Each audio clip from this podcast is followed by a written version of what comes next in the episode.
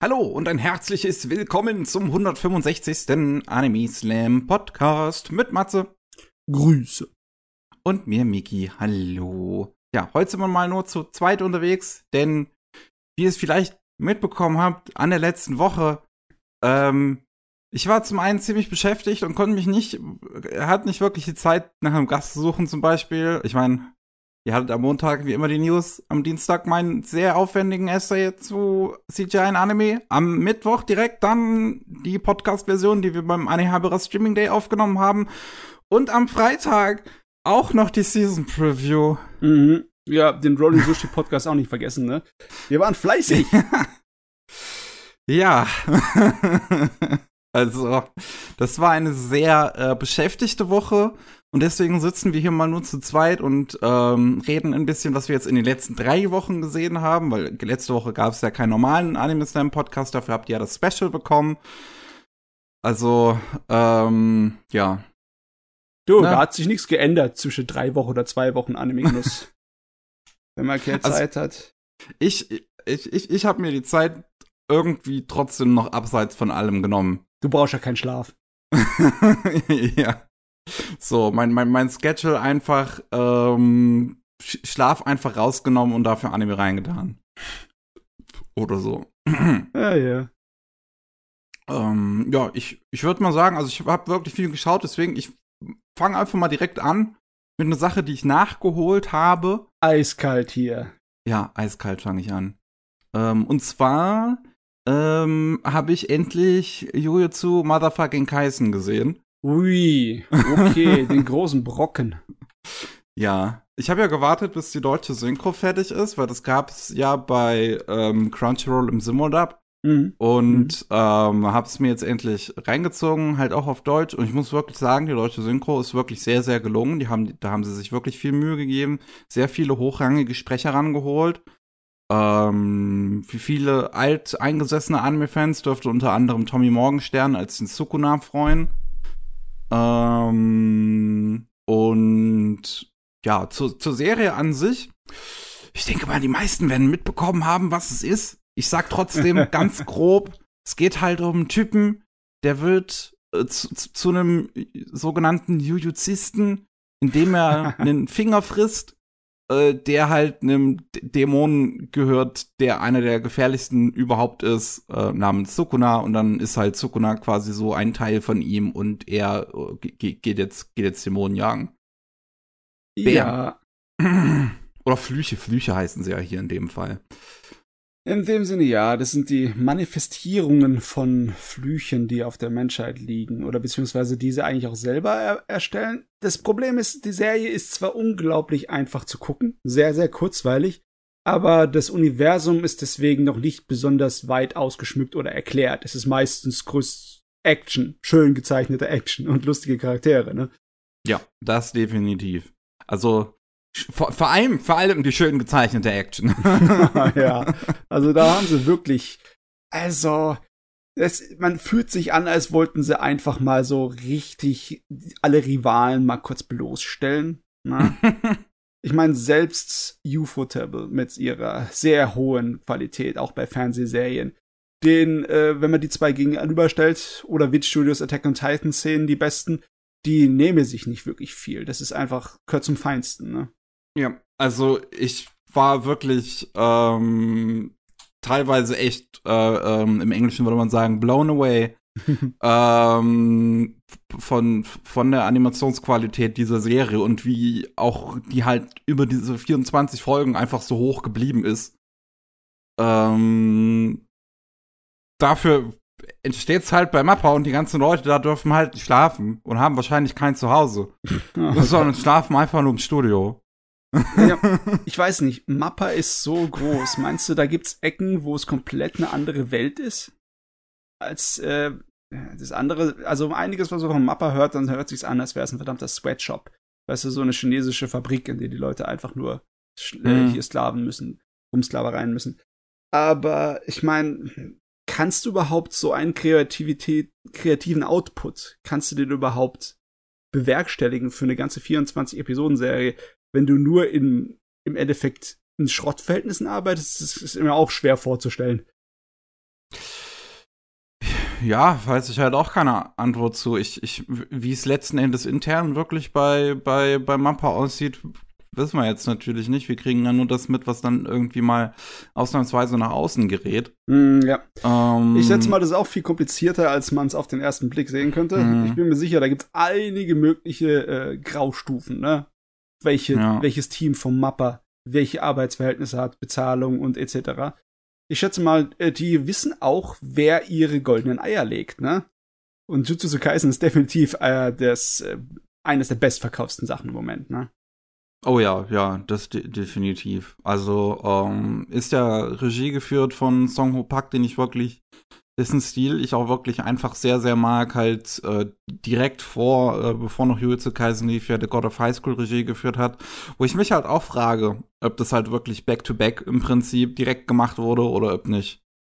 Keine Ahnung, ähm, Jujutsu Kaisen schon längst fertig war oder God of High School schon längst fertig war irgendwie. Mhm. Ähm, das ist immer, immer ein bisschen schwierig zu sagen. Besonders ähm, in den ähm. letzten Jahren, weil man nicht weiß, wie viel Verzögerungen reingekommen sind wegen Covid, ne? Ja. Um, äh, auf jeden Fall, ich, ich meine, was man, was man zumindest so ein bisschen, wenn man, wenn man sich so, so ein paar Credits anguckt, merkt auch, ähm, zum Beispiel Songo Park hat bei God of High School quasi die Hälfte der Serie gezeichnet, wenn man so will.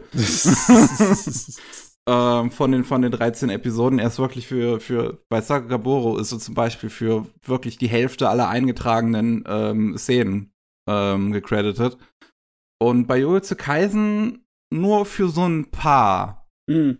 Ähm, ist halt auch echt Beispiel. schwer manchmal, weil gibst du ihm dann den Credit, wenn er einfach nur der animationsführende Regisseur war, ne, der sozusagen allen Zeichnern genau sagt, wie es geht und jede einzelne Zeichnung nochmal mit der Hand drüber gegangen ist, um es für sich anzupassen, wie es zu machen geht dann hat er zwar logischerweise eine führende Rolle übernommen, aber ich weiß nicht, dann ist er nicht, nicht der alleinige Zeichner. Hm. Manchmal ist es nicht hundertprozentig zu ersehen. Ich kann aber schon vorstellen, dass der ein äh, auf äh, Imaishi macht oder auf Dings, wie heißt er nochmal? Unser großer Trigger-Zeichner, der zeichnet, bis er umfällt. Äh, und so viel wie es geht selber zeichnet. Äh, ich meine, Imaishi hast du schon gesagt. Also. Wen haben wir, wen, wen, wen meinst du noch? Da war noch einer. Warte mal, lass mich kurz nachgucken. Okay.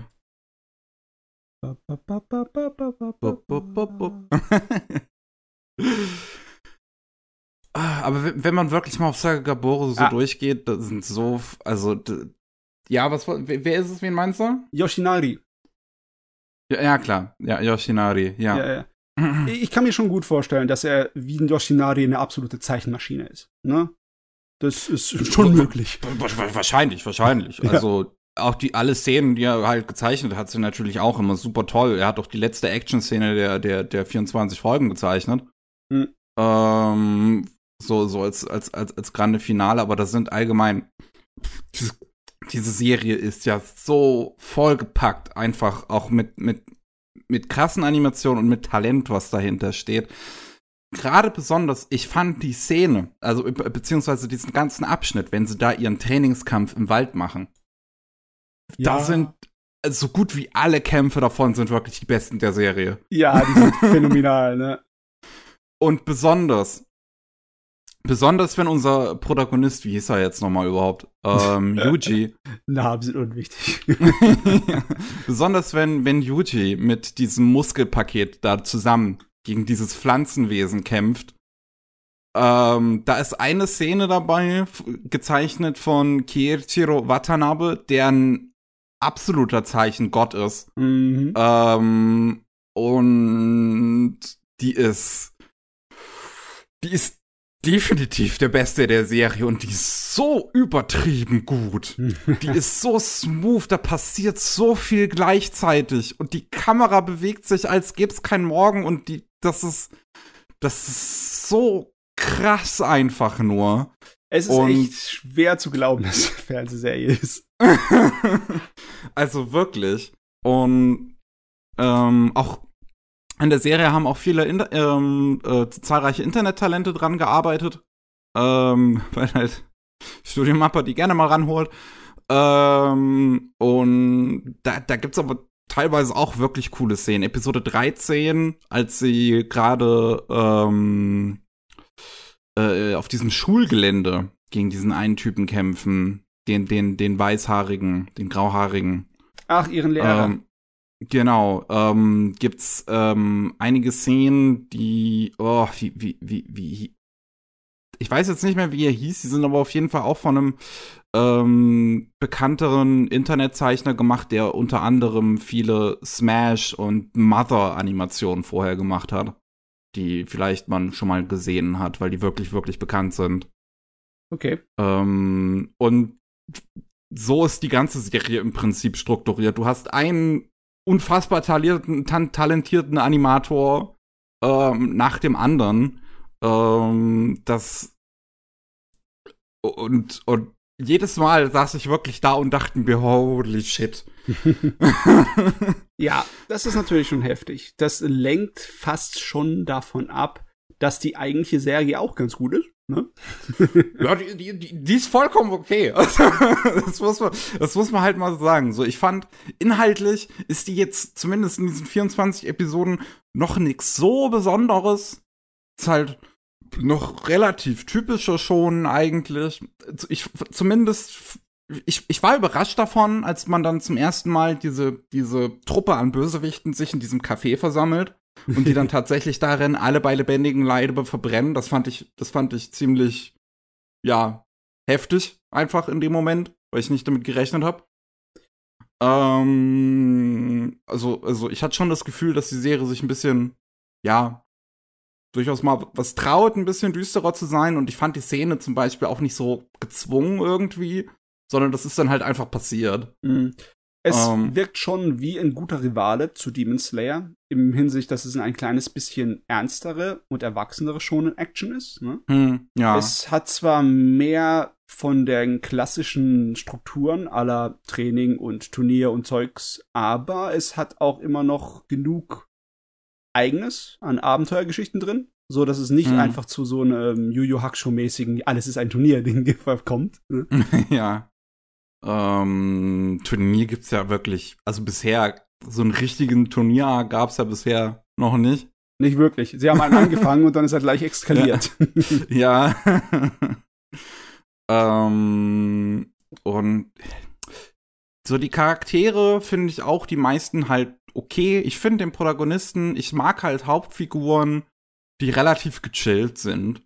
So, ähm, ist jetzt ein, er ist jetzt nicht so übertrieben gechillt wie der Protagonist des Shaman King. Nee, nee. Ähm, aber er ist halt immer noch trotzdem ganz lässig drauf, ganz happy eigentlich, so ein bisschen naiv, aber so, so die richtige Sorte naiv, so ein bisschen knuffig fast schon. Ja, er ist äh, sympathisch, ne? Und ja. er, hat, er, er zieht auch eine ganze Menge emotionalen Ballast mit und er ist die Sorte von denen, der, dem kümmert dich heiß, ne? Der muss da mitleiden mit. Ja. Und damit ist er eigentlich äh, die ideale Brücke für den Zuschauer. Er ist, er ist nicht einfach nur Jeans zum Reinschlüpfen, er hat schon sein eigenes Ding.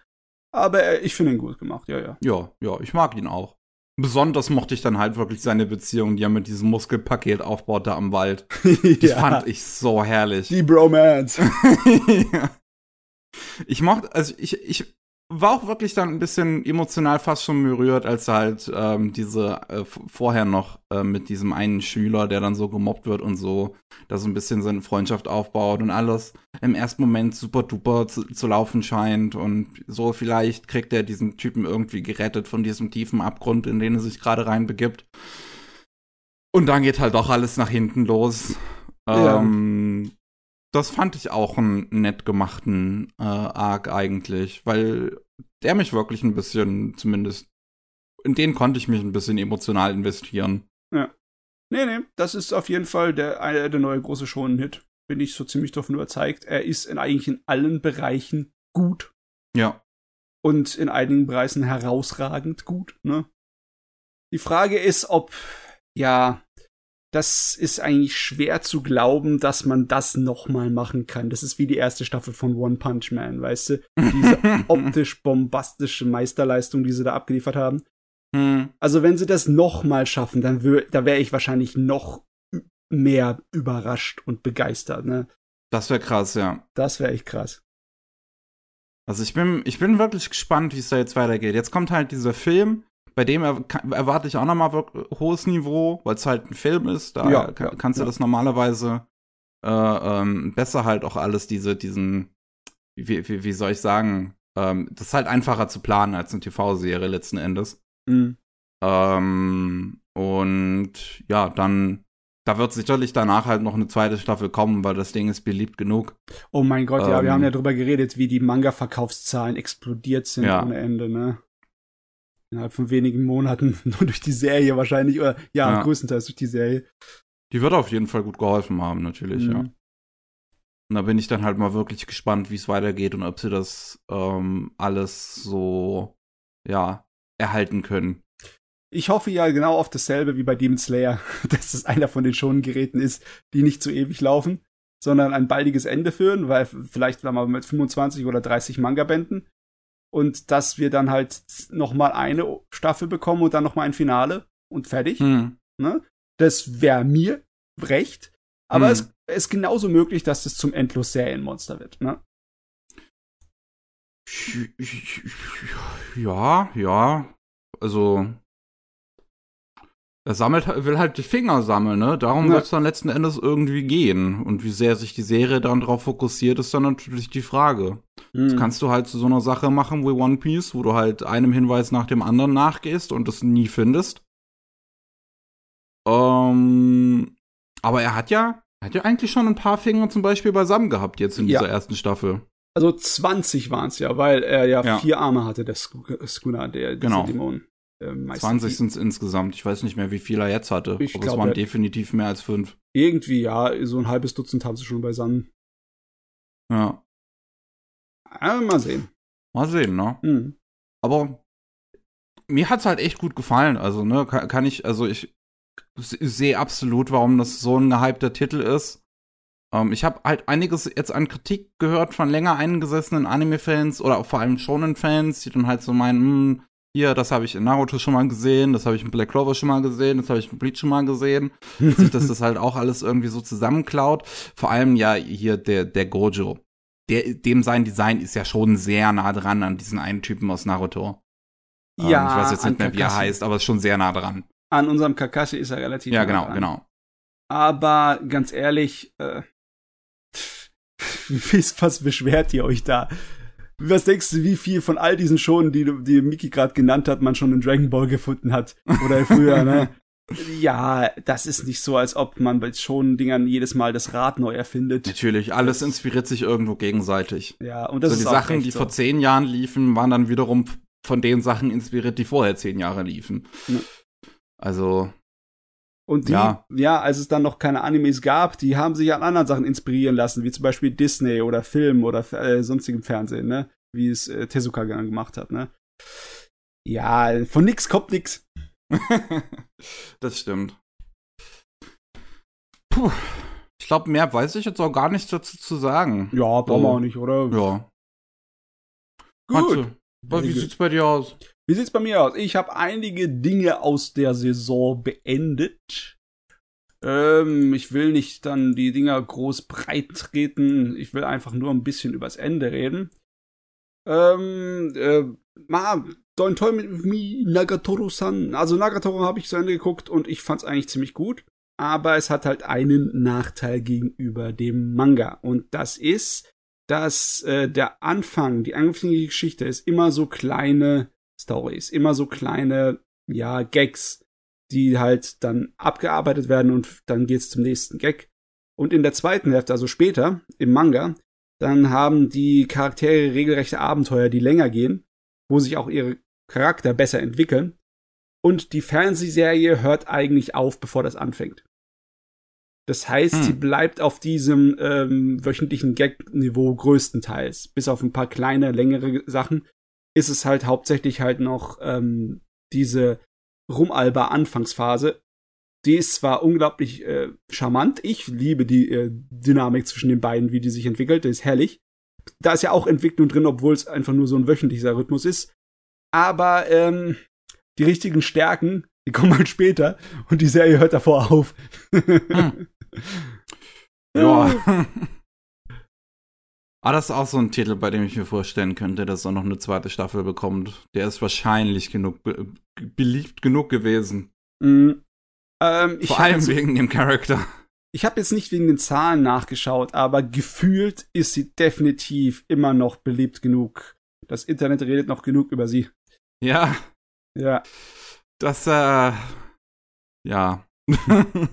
also, wenn sie da eine zweite Staffel machen würden, dann würde ich sagen, das wäre ein großer Pluspunkt für das Franchise, weil die zweite wäre dann halt etwas merklicher anders als die erste, ne? Hm. Ähm, wir lieben ja beide unser, wie heißt es nochmal? Ah, meine Namenskapazität heute ist auch ziemlich schlecht. ist halt jetzt die Frage, worauf du hinaus willst. Unsere andere romantische Komödie, die ist auch episodenhaft ab und total ähm, Kaguya-sama? Genau, Kaguya-sama, genau. Okay.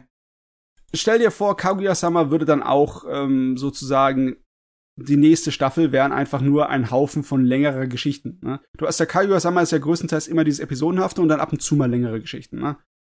Und dann ja, ja. würde würde die äh, nächste Kaguya-Staffel jetzt dann halt lauter längere Geschichten haben. Das wäre auch eine schöne Abwechslung. Ja, das stimmt. Und genauso ist es wie bei Nagatoro. Bei Nagatoro ist meiner Meinung nach das ähm, wöchentliche, das nutzt sich schneller ab als bei Kaguya, sag mal. Hm, hm. Und deswegen würde ich jetzt sagen, gleich mit der zweiten Staffel müssen längere Storys herkommen und mehr Charakterentwicklung und etc. Und mehr Einblick in die, äh, die Charakter ein bisschen vertiefen. Sonst kannst du da nichts reißen. Also nochmal so eine äh, episodenhafte wöchentliche Serie, die wäre wär nix für mich, danke, die bräuchte ich nicht. Was okay. habe ich noch? Ja, Mal überlegen. Ja, dann überleg mal. Ich hab noch äh, Farewell My Dear Kramer zu Ende geschaut. Das ist ja noch nicht zu Ende. Ähm, ah, nee, halt, nee, habe ich gerade verwechselt. Doch, ja, ja. Ja, ja. Das, äh, es tut mir richtig weh, dass die zu Ende ist. weil die wurde immer besser. Okay. Und die hat am Anfang meiner Meinung nach echt Probleme gehabt. Das äh, lag nicht wirklich so am Zeichenstil oder an Animationen oder sonst irgendetwas, sondern für mich war es einfach der, die Spannung. Weißt du? Die Spiele, die sie da gespielt haben, da war nicht irgendwie so Mitfieber-Atmosphäre dabei. Und das ist erst gegen Ende aufgekommen. Aber es ist nicht so, dass sie mit einem großen Sieg oder so enden. Das ist halt, die Ende der ersten Staffel ist halt einfach nur der Anfang ihrer Geschichte. Ja? Wo sie jetzt endlich mal so sich so weit zusammengefunden haben, und sozusagen zusammengeschweißt sind als Team, dass sie jetzt mal so richtig anfangen reinzusteigen, um was äh, erreichen zu können. So die Erfahrungssammelzeit war die erste. Und das ist eigentlich echt schade. weil Die ganze verdammte Staffel wirkt wie ein Aufbau für eine richtig tolle Geschichte und die Chancen, dass es dann weitergeht in Anime-Form, sind nicht besonders groß. Ja, die sind jetzt relativ gering. oh Mann, das ist so scheiße. Weil jetzt, jetzt am Ende von dieser Staffel bin ich eigentlich gehypt, ja. Es hat eine Weile gedauert, aber jetzt ist der Motor richtig warm und dann ist nix. Der, der Ausflug wird hm. wahrscheinlich abgesagt. Oh ja, ja, schwierig, schwierig. Ich meine, du kannst den Film noch gucken, den ja. Prequel-Film, jetzt ja. noch. Würde mich mal interessieren, ob der produktions produktionsmäßig besser ist. Ich habe halt mal jetzt in die ersten paar Episoden so reingeguckt von der Serie. Halt wirklich nur so ein bisschen durchgeskippt. Ich wollte es mal einfach so ein bisschen sehen. Und ich, ich, also ich konnte die Probleme definitiv sehen, weil sie erstaunlich oft halt, ich sag mal, von dieser Fußball-Action weggeschnitten haben und nur so das Allernötigste gezeigt haben. Man, man merkt, dass sie sehr, sehr ähm, frugal mit ihren Animationen umgegangen sind. Ja. Ne? Aber man hat nicht gesehen, meiner Meinung nach, dass irgendwo was unfertig wäre oder irgendwie, dass irgendetwas vollkommen schlecht aussehen würde. Es ist alles nur etwas halt schwache, schwaches Budget. So sieht's es aus. Es ist schwach, es, ja, es ist schwach und simpel und man versucht halt wirklich möglichst die komplexeren Dinge halt überhaupt erst nicht zeigen zu müssen. Das äh, ändert sich auch in der zweiten Hälfte. Tatsächlich wird es optisch und animationstechnisch definitiv besser. Auch von der Regie und Struktur ist einfach die zweite Hälfte der Staffel ist merklich besser als die erste. Okay. Hm. hm. Ja, das ja. ist echt schade. Da habe ich es schon wieder getan, ne? Habe ich schon wieder eine Sportserie mit Mädels mir angeguckt, ne? Die riesengroße Probleme hat und trotzdem massenweise Charme. Und jetzt habe ich da einen Stein im Brett und das wird bestimmt nicht weitergeführt. Warum tue ich mir diesen Scheiß eigentlich an, frage ich dich, ey. Wieso passiert das auch äh, zweimal? Ja, nee, äh, das ist irgendwie scheint im Moment die Zeiten zu sein, ne? Obwohl, was rede ich? Es war ja schon immer so, dass bei äh, Anime-Fassungen du öfters mal was abbekommst, was einfach keine Chancen auf eine Weiterführung hat. Hm. Oder geringe, ne? Es ist halt so. Ich mag es aber auch, weißt du? Ich suche halt aber auch nach dem Nischenkram. die Idee ja. von äh, Mädels, die im Sport sich behaupten können, ist auch attraktiv. Ich finde das toll. Ja. Ja. Finde ich auch gut. Also ist, äh, hast ja sonst immer nur halt Typen. Hm, müssen halt auch mal mehr Frauen und so. Die, die, Sache ist die, ich hoffe halt nicht, dass nach den Versuchen in der letzten Zeit damit, ne, mit den Baseball-Mädels, mit den Fußball-Mädels und etc., dass dann auf einmal äh, es wieder heißt, die sowas lohnt sich überhaupt nicht. Das werden wir jetzt in den nächsten Jahren nicht mehr versuchen. Und jetzt wieder die große Flaute kommt und gar nichts in der Hinsicht kreativ hm. passiert. Das, ja. Äh, was soll man sagen? Bleibt abzusehen. Auf jeden Fall. Hoffnung stirbt zuletzt. Gab ja auch noch Battle Athletes diese, diese Saison. War ja auch Mädels. Ja, ja. Ähm, ich würde es aber vielleicht sogar in eine fast andere Ecke stellen, weil das halt nicht realistischer Sport ist. Ja, klar, das ist ne? keine, keine echte Sport, ja. Das ist wie äh, halt, ähm, ja, wenn du irgendwelche anderen Action-Mädels hast, egal ob es Magical Girls sind oder sonst etwas. Das fällt eher fast schon in die Reihe. Oder sowas wie Symphogear oder dergleichen. Hm. Äh, aber ja, im Endeffekt, äh, Mädchensport, im Moment kein, schlechte, kein schlechtes Angebot. Nichts, was sozusagen die komplette volle Packung ist, ne? Die volle Dröhnung ist nicht dabei. Aber äh, so eine ganze Menge kleine leckere Happen gibt es. Was schön ist. Ja. Ja. Das ist gut. Sehr gut. Dann so. nehme ich, nehm ich dir mal wieder nach zwei Titeln das Wort ab. Jawohl. Ich habe auch natürlich in die letzte Saison, wo sie fertig gegangen ist, ich habe jetzt drei Anime bisher daraus fertig gesehen. Ui, gut. Ich, auf die ich gehypt war. Und ich kann direkt sagen, ich hatte sehr gute, ich hatte eine sehr gute Zeit. All, alle drei haben von mir eine 9 von 10 bekommen. Ui. Die erste, auf die ich mich am aller, allermeisten gefreut habe, war natürlich deine Sennen als großer Gridman-Fan. da hast du schon mal ganz kurz was verlauten lassen, was mich sehr, sehr neugierig gemacht hat. Handgezeichnete Mecha. Ja, also deine Sennen ist auch ziemlich gut. Ich, ich mag Gridman immer noch ein bisschen mehr. Es kommt nicht ganz an Gridman ran, finde ich. Aber es spielt immer noch auf einem sehr hohen Niveau. Ähm, es geht hier ähm, auch wieder um so eine ruhigere Stadt, in der ja nicht so viel passiert eigentlich, bis die Kaiju auftauchen. Und gleichzeitig fünf Menschen aus 5000 Jahren aus der Vergangenheit. Ähm, einer darunter ist der Protagonist Gauma. Er bringt den Deine Sennen mit sich, mit dem er die Kaiju bekämpfen möchte. Und ähm, um einen, um, um den Deine Sennen aber steuern zu müssen, braucht es vier Piloten. Ähm, weil der halt aufgebaut ist wie, ja, wie in einer Power Rangers-Serie zum Beispiel. Heyo, dass er heyo. zuerst aus so Einzelteilen besteht, die sich zusammensetzen müssen. Ganz klassisch. Ja. Und diese Piloten werden halt ähm, auch eine, eine, eine, Gruppe von, von ähm, jungen Leuten, die da so ein bisschen zufällig mit reinlanden. Wir haben als äh, Protagonisten Yomogi, das ist halt eher so ein, ja, er wirkt auf den ersten Blick wie ein, ich sag mal, ziemlich normaler Typ eigentlich. So, der hat so seine Clique, mit der er abhängt und geht nebenbei ein bisschen arbeiten. Er hat einen großen Sinn dafür, äh, ähm, so schnell wie möglich selbstständig zu werden, äh, nicht mehr von seiner Mutter abhängig zu sein ähm, weil, und das merkt man dann halt auch mit der Zeit, ähm, er seiner Mutter nicht so ganz vertraut, weil die auch ein sehr legeres Leben führt. Ähm, seine Mutter hat ihn alleine großgezogen, den Mann halt äh, den irgendwann schon lange verlassen, bahnt sich jetzt wieder an einen neuen Mann ran, der super reich ist, der ständig vergisst, wie Yomogi eigentlich heißt.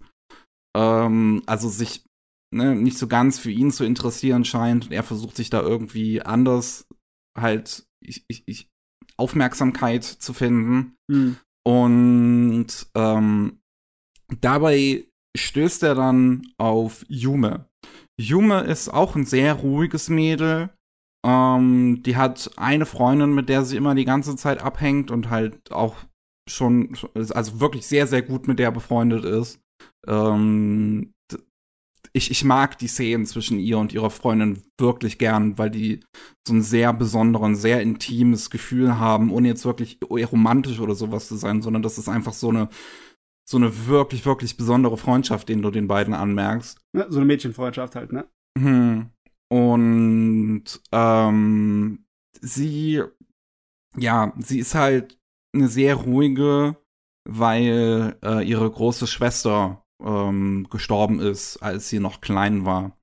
Und ihre Familie, also besonders ihre Mutter, das immer noch nicht so ganz verarbeitet hat, sie das auch immer noch nicht so ganz verarbeiten konnte.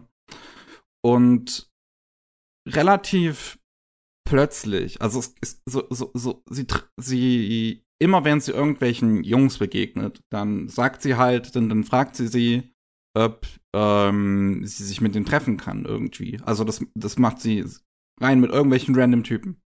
Und das ist dann Yomogi in, in dem Fall jetzt, ähm, der von ihr gefragt wird. Und äh, so können wir uns heute Abend hier wieder treffen. Und er weiß ich nicht so ganz jetzt anzufangen, ist ein bisschen überrascht von dem Angebot und sagt dann halt ja. Ähm, und geht am Abend wieder dahin und Jume ist halt auf der, auf, auf der Brücke neben diesem Spot und beobachtet halt einfach nur im Prinzip, wie Yomogi wartet. So, und dazwischen kommt dann im Prinzip Gauma, der ähm, an dem Nachmittag zuvor noch von Yomogi irgendwie ein Brot oder sowas zu essen bekommen, be bekam, weil Gauma lag am Boden. So, das sah so aus, als sei er tot. Dann hat man halt sein Magenknurren gehört. Yomogi ist an ihm vorbeigelaufen, meinte so, kann ich dir irgendwie helfen? Und hat ihm ein Brot gegeben. Ja, ja, die streunende Katze, ne? ähm, und dann verpflichtet sich Gauma so ein bisschen, äh, Yomogi halt auch helfen zu wollen und sieht dann halt, dass Yume da auf der Brücke wartet. Ähm, und stellt dann Yume zur Rede, warum sie da auf der Brücke steht. Und sie hat halt irgendwie so, wie soll ich das sagen? Yume ist ein bisschen, bisschen sie, sie, sie, sie, sie will auf eine gewisse Weise Leute enttäuschen. Das klingt jetzt mega weird, aber das ergibt Sinn, wenn man sieht. Ähm, und halt dann plötzlich in dieser Situation ähm, taucht halt der, der erste Kaiju auf. Und äh, Gauma holt halt seinen Daini Sennen raus, den er halt, wie gesagt, nicht alleine steuern kann. Yomogi und Yume kommen dann halt mit rein in den Deine Sennen. Und währenddessen ähm, laufen noch ein ähm, arbeitsloser Typ und so seine kleine Cousine ähm, laufen währenddessen an dieser Brücke auch vorbei. Und der Arbeitslose wird halt mit reingeworfen in diesen Deine Sennen. Und dann versuchen und, und dann schalten sie den ersten Kaiju aus und so ähm, trifft sich unsere Gruppe. Ja. ja. Größtenteils aus Zufall, beziehungsweise halt aus auch persönlichen äh, Bedürfnissen zusammengeschweißt. Genau. Ja. Und wie die Serie dann mit diesen Figuren umgeht, ist auch wirklich der größte Aspekt davon. Es ist halt so, zum einen Drittel ist es diese Kaiju-Action und die Lore so ein bisschen dahinter. Und der Rest ist wirklich die Figuren und wie sie versuchen, mit ihrem Leben wieder klarzukommen. Ja, ja, Charakterdrama. Ich meine, das ist ja ein guter äh, ein gutes Schema, das immer recht fein funktioniert hat. Ne, sei hm. vor Evangelion schon, ne? Aber klar, Evangelion ist einer der großen Beispiele. Ja. Was halt, also was halt Gridman und auch deine Sendung wirklich, finde ich, so, so, so gut machen. So, was sie. Sie nehmen beide so ein bisschen Evangelion und Fulikuli als Grundlage, habe ich das Gefühl, und Ui. mischen das halt zusammen. Uh, Fulikuli. Hm. Ja, und dann, dann entsteht halt dieser Mix aus Wahnsinn und Melancholie, der dabei rauskommt. Das ist toll. Das ist, ja, das funktioniert immer gut, meiner Meinung nach, wenn Trigger da seine Finger drin hat. Das konnten sie schon, haben sie vor Jahren schon bewiesen, wie gut sie da drin sind. Aber sagen wir es mal so, bei Furikuri hat das mich auch total abgerissen, weil halt die musikalische Unter Untermalung so gut gestimmt hat. Hm. Also äh, da müsste bei Dana Senem auch was irgendwie noch anderes in der Richtung kommen, weil nur mit Jugenddrama äh, allein kannst du mich wohl nicht so abholen. Also bei, bei sowohl bei deinen Sendern als auch bei Gridman ist halt auch der äh, Typ dahinter, der den Soundtrack von Evangelion gemacht hat. Oh, okay, Ähm, nice. Ich muss aber sagen, bei Gridman ist der halt deutlich besser als bei deine Sendern. Bei deine Sendern habe ich ihn jetzt nicht wirklich im Hinterkopf, den Soundtrack. Ah, Okay. äh, während ich den von Gridman zumindest immer mal wieder kurz reinhöre. Ähm, aber was deine Senden hat, sind unfassbar gute Storyboards und unfassbar gutes Editing. Das hat, also das ist so gut, wie, wie die, die Bilder sind so gut zusammengeschnellt, die Serie ist so gut zu, geschnitten. Haha. Ähm, um wirklich ein Beispiel zu liefern, wo ich danach einfach mit Gänsehaut da saß. Das ist jetzt ein kleiner Spoiler, weil das irgendwie in der Episode 3 oder Episode 4 ist, aber das ist wirklich einer der besten ersten Momente, der das so richtig zeigt, was diese Serie kann, ist, wenn Yomugi und Yume, ähm, also Yume versucht jetzt ähm, quasi bei allen Figuren ist deine Sennen so ein bisschen ein Anstupser dafür, um halt ihr Leben wieder in den Griff zu kriegen. Es ist nicht die eine Sache, die ihr Leben korrigiert, sondern wie gesagt, es ist so ein bisschen eine kleine Push, den sie alle gebraucht haben. Mhm. Und Yume s- ähm, sucht jetzt so oder versucht jetzt so ein bisschen mit ihrer Vergangenheit abzuschließen, besonders halt mit der mit ihrer großen Schwester und versucht so ein bisschen was über sie herauszufinden. Und ähm, trifft sich dann ähm, mit dem Clubleiter von, äh, von dem Club, bei dem ihre große Schwester halt drinne war. Äh, Yomigi kommt mit ihr, weil ähm, er sie halt äh, seelisch unterstützen möchte. Und die sitzen dann in einem Café und dieser Clubleiter sitzt halt da, es guckt auch relativ ernst, zeigt dir so ein kleines, so, so ein bisschen Footage, ähm, was da wohl auch vorgefallen ist im Club und dass die große Schwester anscheinend so ein bisschen gemobbt wurde. Und dann, wirklich, du, die, die Folge ist dabei zu enden und er sagt so, ich glaube, sie hat Sui und, und es endet. Es cuttet einfach genau in dem Moment, wo er Suizid sagen möchte. Cuttet die Folge genau in dem Moment, mitten im Wort, auch im Japanischen. Und das Ending spielt. Und das, und ich dachte mir so, wow. Okay, ja. Da, da musst du Eier haben, um so einen Schnitt zu machen. ich habe gerade mal kurz nachgeguckt. Ist ja interessant, bei, deiner Sendung massenweise an Leuten Episodenregie übernommen haben und Storyboards. Und oft ist es dann halt auch unterschiedliche Leute, die Storyboard gemacht haben und Episodenregie gemacht haben. Ne? Also wenn Hm. du heißt, gesagt hast, der Schnitt ist so oft so richtig gut, dann äh, ist das, ich weiß gar nicht, ob man jetzt sagen kann, dass der allgemeine Regisseur einfach genau seine richtigen Leute sich geschnappt hat für die richtigen Aufgaben und ihn um sie richtig betreut haben oder ob das rein aus den einzelnen kreativen Energien der Leute kommt, die da mitgearbeitet haben. Ist echt schwer zu sagen von außen, ne? Hm. Aber es ist echt massenweise, wie viele Leute da äh, Episodenregie und Storyboard übernommen haben. Es ist nicht so, als ob einer dann massenweise selbst gemacht hat. Selbst der Hauptregisseur hat im Endeffekt nur bei drei Episoden äh, so ganz alleine die Finger im Spiel gehabt. Hm. Alles andere sind dann von einzelnen Leuten. Oder beziehungsweise ab und zu welche, die zwei gemacht haben. Das ist also, ne? Ja, ich meine, es ist Träger, die sind ein eingespieltes Team auch, glaube ich, einfach. Da sind, da, da, da haben ja auch in diesen Serien jetzt viele Leute halt mitgearbeitet, die das natürlich auch schon lange machen. Ja. Und die wissen wahrscheinlich auch untereinander so, was sie wollen. Das ist halt nur die Sache. Das ist dann wahrscheinlich halt kein Autorenwerk, kann man nicht so bezeichnen, weil es nicht unbedingt ein äh, Autor ist, der seinen Mhm. Stil der ganzen Geschichte und Erzählung aufdrückt, oder? Hm. Oder hast du das Gefühl gehabt, dass es äh, so ist? Boah, das weiß ich jetzt nicht, kann ich jetzt nicht wirklich sagen. Hm. Ähm, Ja, ich meine, wenn du es nicht wirklich sagen kannst, dann ist es wahrscheinlich nicht merklich. Ne? Dann ist es nicht so schnell einfach zu merken, dass es äh, sowas wie bei Yuasa oder so ist, ne? Wo er halt Mhm. bei allem seine Finger so wirklich drin hat und alles nach Yuasa sich anfühlt. ja, ja. Ähm, ich, also die, die, die Storyboards an sich, da, da gibt's auch wirklich dann Episoden teilweise, die halt wirklich rausstechen, wo du, wo du merkst, dass entweder die Person, die es halt gemacht hat, wollte jetzt wirklich das aller, allerbeste machen aus dem Material, was sie bekommen hat. Und ähm, deine Sendung hat halt auch wieder wie Gridman so eine Episode, die so komplett raussticht, die komplett alles auf den Kopf stellt. Bei Gridman war es halt Episode 9, die wirklich ein absolutes Meisterwerk ist. Und bei Deine Sennen ist es Episode 10, hm, okay. die so unfassbar gut ist. So, selbst das, dass das Finale, so cool es auch ist, kommt da halt einfach nicht gegen an, wie gut diese zehnte Episode ist. Die ah. wirklich dieses, dieses, dieses Feeling von jetzt geht die Welt unter. Jetzt ist es vorbei. So gut porträtiert. Ah, okay. Und da sind so starke Bilder drin. Allgemein, diese Serie ist halt, da, da ist sehr, sehr, sehr, sehr, sehr viel visuelles Storytelling drin. Ähm, halt wirklich, wie, wie, wie die Bilder immer so ähm, im Prinzip aufgebaut sind, so dass, dass an den Art und Weise, wie Figuren positioniert sind, dass du deren äh, äh, Beziehungen so auch untereinander merkst, wie sie sich so gegenseitig betrachten und sowas mhm. und wie unterschiedliche Blick Blickwinkel dargestellt werden, wie kleine Metaphern oder so genutzt werden für so die aktuelle Stimmung in der Serie. Das ist immer so, das ist eine handwerklich so unglaublich gute Serie. Und dann sind halt die Action-Szenen, jetzt im Gegensatz zu Gridman, dann auch noch handgezeichnet. Und Nicht sehen komplett, halt oder? auch fantastisch aus. Aber es ist nicht komplett handgezeichnet. Äh, Computergrafik kommt noch schon äh, einiges zum Einsatz, oder?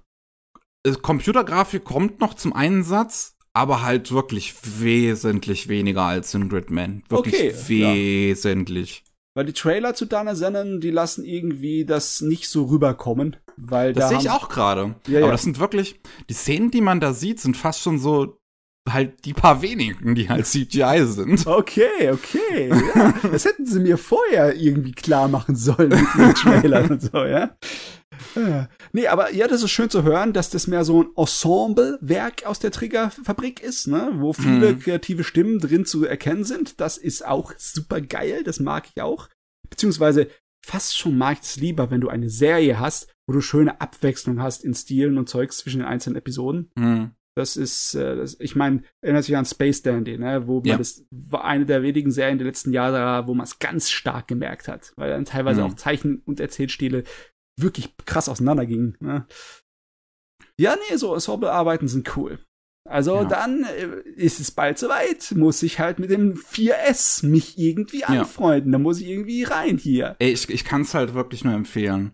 Man muss auch Gridman halt nicht vorher gesehen haben ähm, habe ich dann im Laufe der Serie aber gemerkt, sollte man eventuell schon, weil zwei Figuren aus Gridman wiederkommen, jetzt älter, mhm. ähm, die auch dann eine wichtige Rolle spielen in der Serie. Meinst du, man kann es auch andersrum gucken? Weil äh, es gibt ja, also ich zum Beispiel liebe das auch, wenn du im Nachhinein einfach ähm, so puzzelmäßig irgendwelche Zusammenhänge in Geschichten erkennst. Ich, ich, ich schätze schon, dass man das auch im Nachhinein gucken könnte. Es gibt ja. halt in Episode 10, gibt es auch für eine der Figuren, sieht man noch mal so ein bisschen, so wie der halt früher aussah und sieht halt da das alte Character Design aus, aus Gridman wieder.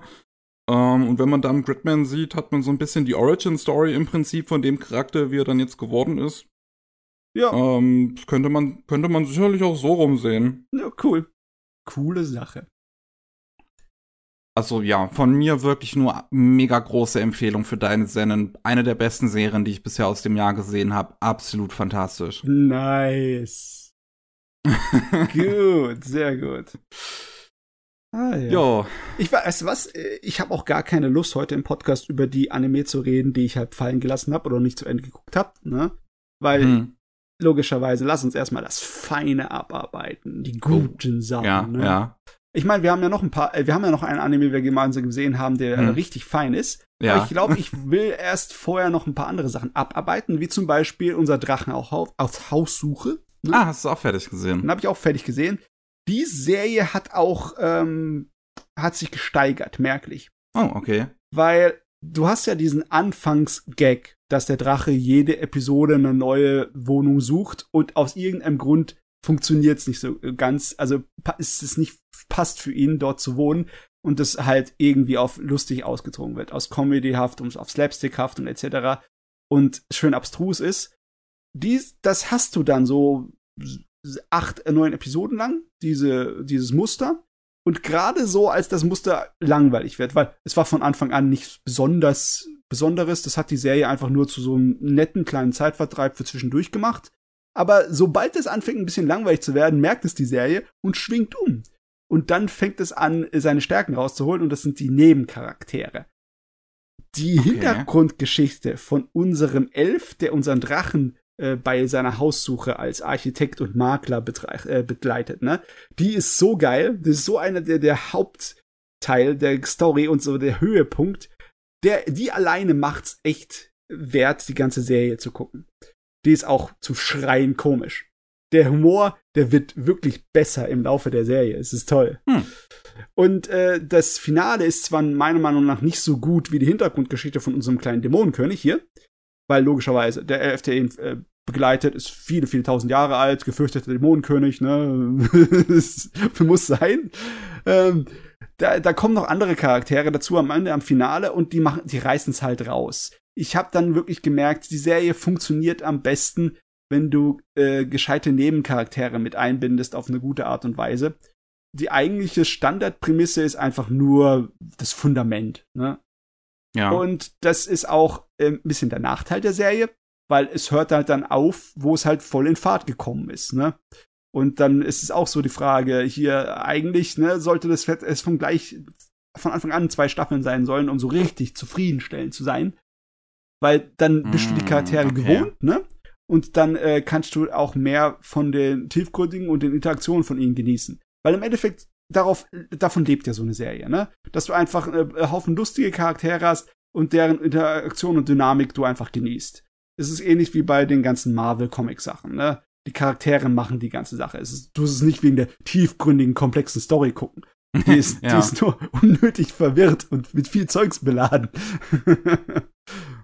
und ja, und hier ist er halt sowieso so simpel wie möglich, weil äh, es geht ja nur darum, dass er sein Haus findet, beziehungsweise irgendeinen Ort, wo er sozusagen, äh, ja, als Heimat so bezeichnen kann, die Heimatsuche.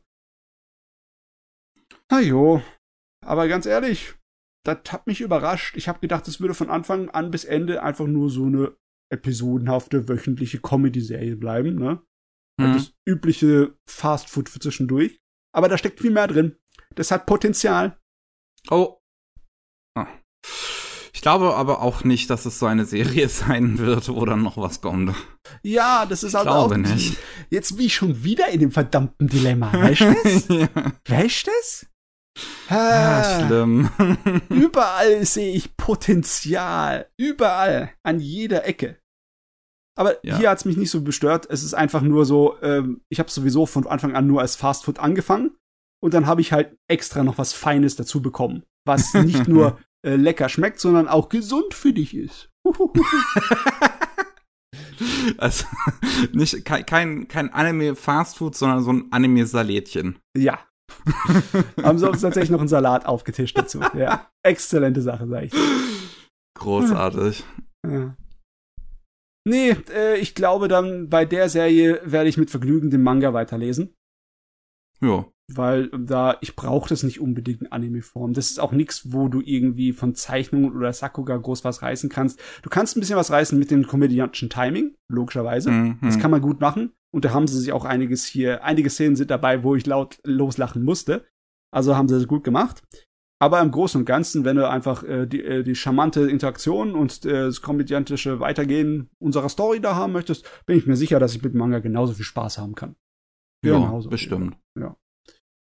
So, was habe ich noch geguckt? Ich habe noch die dritte Staffel von Thunderbolt Fantasy zu Ende geguckt. Ah, stimmt, die ist jetzt auch zu Ende gegangen, ja. Mhm.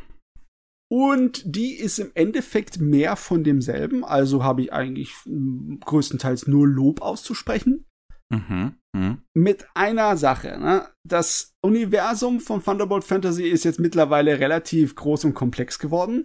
Ich möchte schon wieder die verdammten Marvel-Vergleiche rausholen, weil es ist nicht so einfach, den Überblick komplett zu behalten, weil es auch viele Charaktere sind. Was jetzt halt in der dritten Staffel passiert, die dritten Staffel ist nicht so besonders im Vergleich zu den ersten zwei, weil sie ist nur eine große, wie soll ich sagen, es ist ein Fundamentaufbau für das Finale und der Rest von dem größeren Universum. Ne? Du kriegst zum okay. ersten Mal den großen Oberbösewicht vorgestellt in dieser Staffel. Ne? Du kriegst Ui. zum ersten Mal vorgestellt, wie die gesamte, ja, der Werdegang der Figuren, warum sie am Anfang der Story dort gelandet sind, wo sie gelandet sind, ne? und ähm, ja, die ganze, wie sie miteinander irgendwie verbunden sind. Natürlich ist das dann teilweise auch aufgezogen wie in so ein altmodisches theatralisches äh, Drama. Ne? Dann ist, dann äh, stellt sich heraus, der stammt von diesem Dämonen ab und oh mein Gott, das ist ja ganz schrecklich. Und weil wir so und so gehandhabt haben, hat den Charakter das so schreckliches Schicksal ereignet. Und hätten, wir hätten es eigentlich zurückmachen können, aber wir sollen nicht mit der, mit, mit Raum und Zeit hier irgendwie spielen, weil logischerweise in der dritten Staffel fangen sie auch an, an der Zeit durch die Gegend zu reisen. Oh. es, es wird also richtig wild. Es wird so wild, dass ich eigentlich richtig meinen Spaß damit hatte. Es ist so der Spaß, den du hast, einfach genauso wie bei wilden Comicbuch-Universen, äh, die einfach komplett äh, in ihrer Komplexität sich selber fast schon erdrücken vom Gewicht. das hat halt auch ein bisschen den Nachteil, dass eine Menge von der Staffel halt dafür aufgewandt wird, um das aufzubauen, ne? Das heißt, es, die eigentliche Story und die eigentlichen Charaktere und der eigentliche Spaß, der, die gehen ein bisschen zurück in den Hintergrund dafür, dass du halt irgendwie das Universum mehr ausschmecken musstest. Äh, ist nicht unbedingt schlimm, aber macht die Staffel halt nicht so ähm, kurzweilig wie die zwei, die davor kamen oder die Filme. Ne? Hm. Es ist also, es ist ein bisschen schwächer, aber Gott, wenn sie dann an, an Action und an Kampfszenen kommen, die werden halt immer besser mit ihren Effekten. Das, okay. Du siehst viel weniger, wo dann halt dann äh, mit Computer was eingefügtes um, umgemacht wird. Der Schnitt wird immer so viel besser, dass du gar nicht mehr merkst bei den Actionsequenzen, dass dann halt einfach Puppen durch die Gegend geworfen werden. es ist, also mittlerweile sind die so handwerklich da äh, gut drin in ihrem Gerät. Die können sich so ziemlich alles erlauben. Das ist geil. Das ist doch schön, ja. Ja, ja. Ach, ich muss echt auch noch mal irgendwann reingucken. Es ist jetzt natürlich jetzt saumäßig schwer für denjenigen, der noch nicht drin ist. Also äh, mit Thunderbolt Fantasy Staffel 3 kann keine Sau an, was anfangen, groß, ja, natürlich. die der vorher hier nicht geguckt hat. Die zweite Staffel hättest du noch gucken können, ohne die erste zu schauen. Oder die, äh, die kannst du die erste auch als alleine schauen, den ganzen Kram ignorieren, den Rest, was danach kommt. Aber bei der dritten nicht mehr. Die dritten ist Teil von dem Universum und ohne das Universum geht's dann jetzt nicht mehr. Ne? Wir sind äh, hm. voll drin in der in der Continuity. Ja, voll geil, dass es das so ein großes Franchise geworden ist. das ist nicht zu fassen. Ich finde es ich find's auch schön, dass Orobuchi immer noch schreibt. Mhm. Das ist wirklich so eine Sache, die ich dran loben muss, weil er dann oft bei so längeren Sachen irgendwann abspringt. Ja, der, der braucht seine Abwechslung, der Mann, gell? Der, der sucht dann nach irgendwie nach neuen Ufern immer wieder, ne? Ja, ja. Bei, bei Madoka Magica hat er ja nur die Originalserie geschrieben, beziehungsweise jetzt dann halt auch der neue Film, der dann irgendwann kommen wird. Weil halt nur Zero hatte nur also mehr oder weniger die erste Staffel geschrieben. Da wurde anscheinend dann im Nachhinein noch vieles geändert, was er geschrieben hat. Mm, okay. äh, bei Psycho Psychopaths hat er ja nur die erste Staffel und dann den Film geschrieben. Ja. Ähm, ja. Aber schön, dass er dann hier länger am, am Ball bleibt mit irgendwie jetzt drei Staffeln und einem Film. wahrscheinlich, wahrscheinlich hat er auch einfach mal seinen so, so Spaß dran, komplett wild zu werden. Ja, ich meine, äh, Thunderbolt Fantasy ist schon sein eigenes Einzelstück, ne? Da gibt keine wirklichen anderen Vergleichsbeispiele im Moment. Ich meine, äh, auf Netflix lief ja die Serie zum dunklen Kristall, ne? Hm. Die man sozusagen als ein Vergleichsbeispiel nehmen könnte. Aber trotzdem, Puppen-Action ist nicht so groß verbreitet in der heutigen Welt, ne? Ja. das ist schon cool. Ja. Ja, Schön. Schöne Saison, muss ich sagen. Ey, ja. das ist, ist es halt wirklich so. Wenn ich mir diese, diese Spring Season angucke, da ist so viel, was ich noch gucken möchte, wo ich auch, auch bei längeren Serien, wo ich jetzt warte, dass sie zu Ende gehen, also bei 86 zum Beispiel, dass halt die zweite Staffel noch rauskommt. Äh, ich warte darauf, dass ähm, hier äh, To Your Eternity zu Ende geht, dass Tokyo Re Revengers zu Ende geht. Mhm. Äh, und dann gibt's da noch die ganzen Serien, die ich halt noch gucken möchte. Bakuten sah interessant aus, Shadows House ist interessant, äh, doch Snow White Knows habe ich einige in meiner Timeline, die das, den, die das sehr gehypt haben.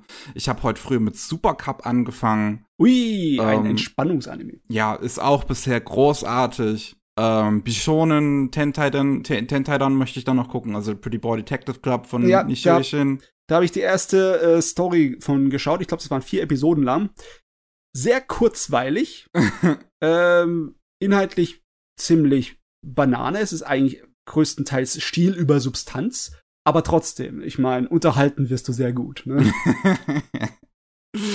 ich, ich meine, Style over Substance ist halt auch oft genau mein Futter. ja, ähm, ja. Aber, aber wenn ich mal zum nächsten Anime kommen äh, soll, nämlich zu Godzilla SP oder Godzilla Singular Point, ah, okay. das ist genau das Gegenteil. oh, okay. ähm, das hat mich auch überrascht, als ich es gesehen habe. Irgendwie im Anime-Bereich haben die Godzilla-Dinge irgendwie ein größeres Interesse dran, inhaltlich auf so eine richtige philosophische und Pseudoscience-Richtung zu gehen. Ja, ja, ich meine, die Polygon Pictures äh, Trilogie war Auch schon. von Urobuchi. Ja, die war mit so vielen Science-Fiction-Klischees vollgestopft. Das ist nicht mehr fassbar, ey. Ja, und da kommt dann halt Godzilla SP daher. Und ähm, ich meine, ist jetzt nicht so, als wäre der visuell irgendwie schwach. Das ist, ich meine, die Handzeichnungen sind von Bones und das 3D von Orange. Mhm. Das Ding sieht fantastisch aus. Und, Das hat, es, es ist bunt, es hat einen super Stil. Es nutzt halt sehr viele 3D-Hintergründe und hat dabei so einen Stil, wo die ganzen 2D-Zeichnungen richtig absichtlich mega herausstechen. Mhm. Ähm, was, was, was ich halt wirklich mag. Die 3D-Animationen sind super gelungen. Ähm, und die, die, das ganze Character-Design finde ich super. Aber halt auch inhaltlich ist das Ding richtig stark. Ähm, es geht halt um ähm, Gott, wie, wie, wie, wie fange ich am besten an? Ähm, ein Typen namens ähm, Yun, der arbeitet für ähm, eine kleine, ja, Elektronikfirma ähm, namens die Ota Otaku Factory oder Otaki Factory. Ähm, und die untersuchen in einem alten Haus ein Signal.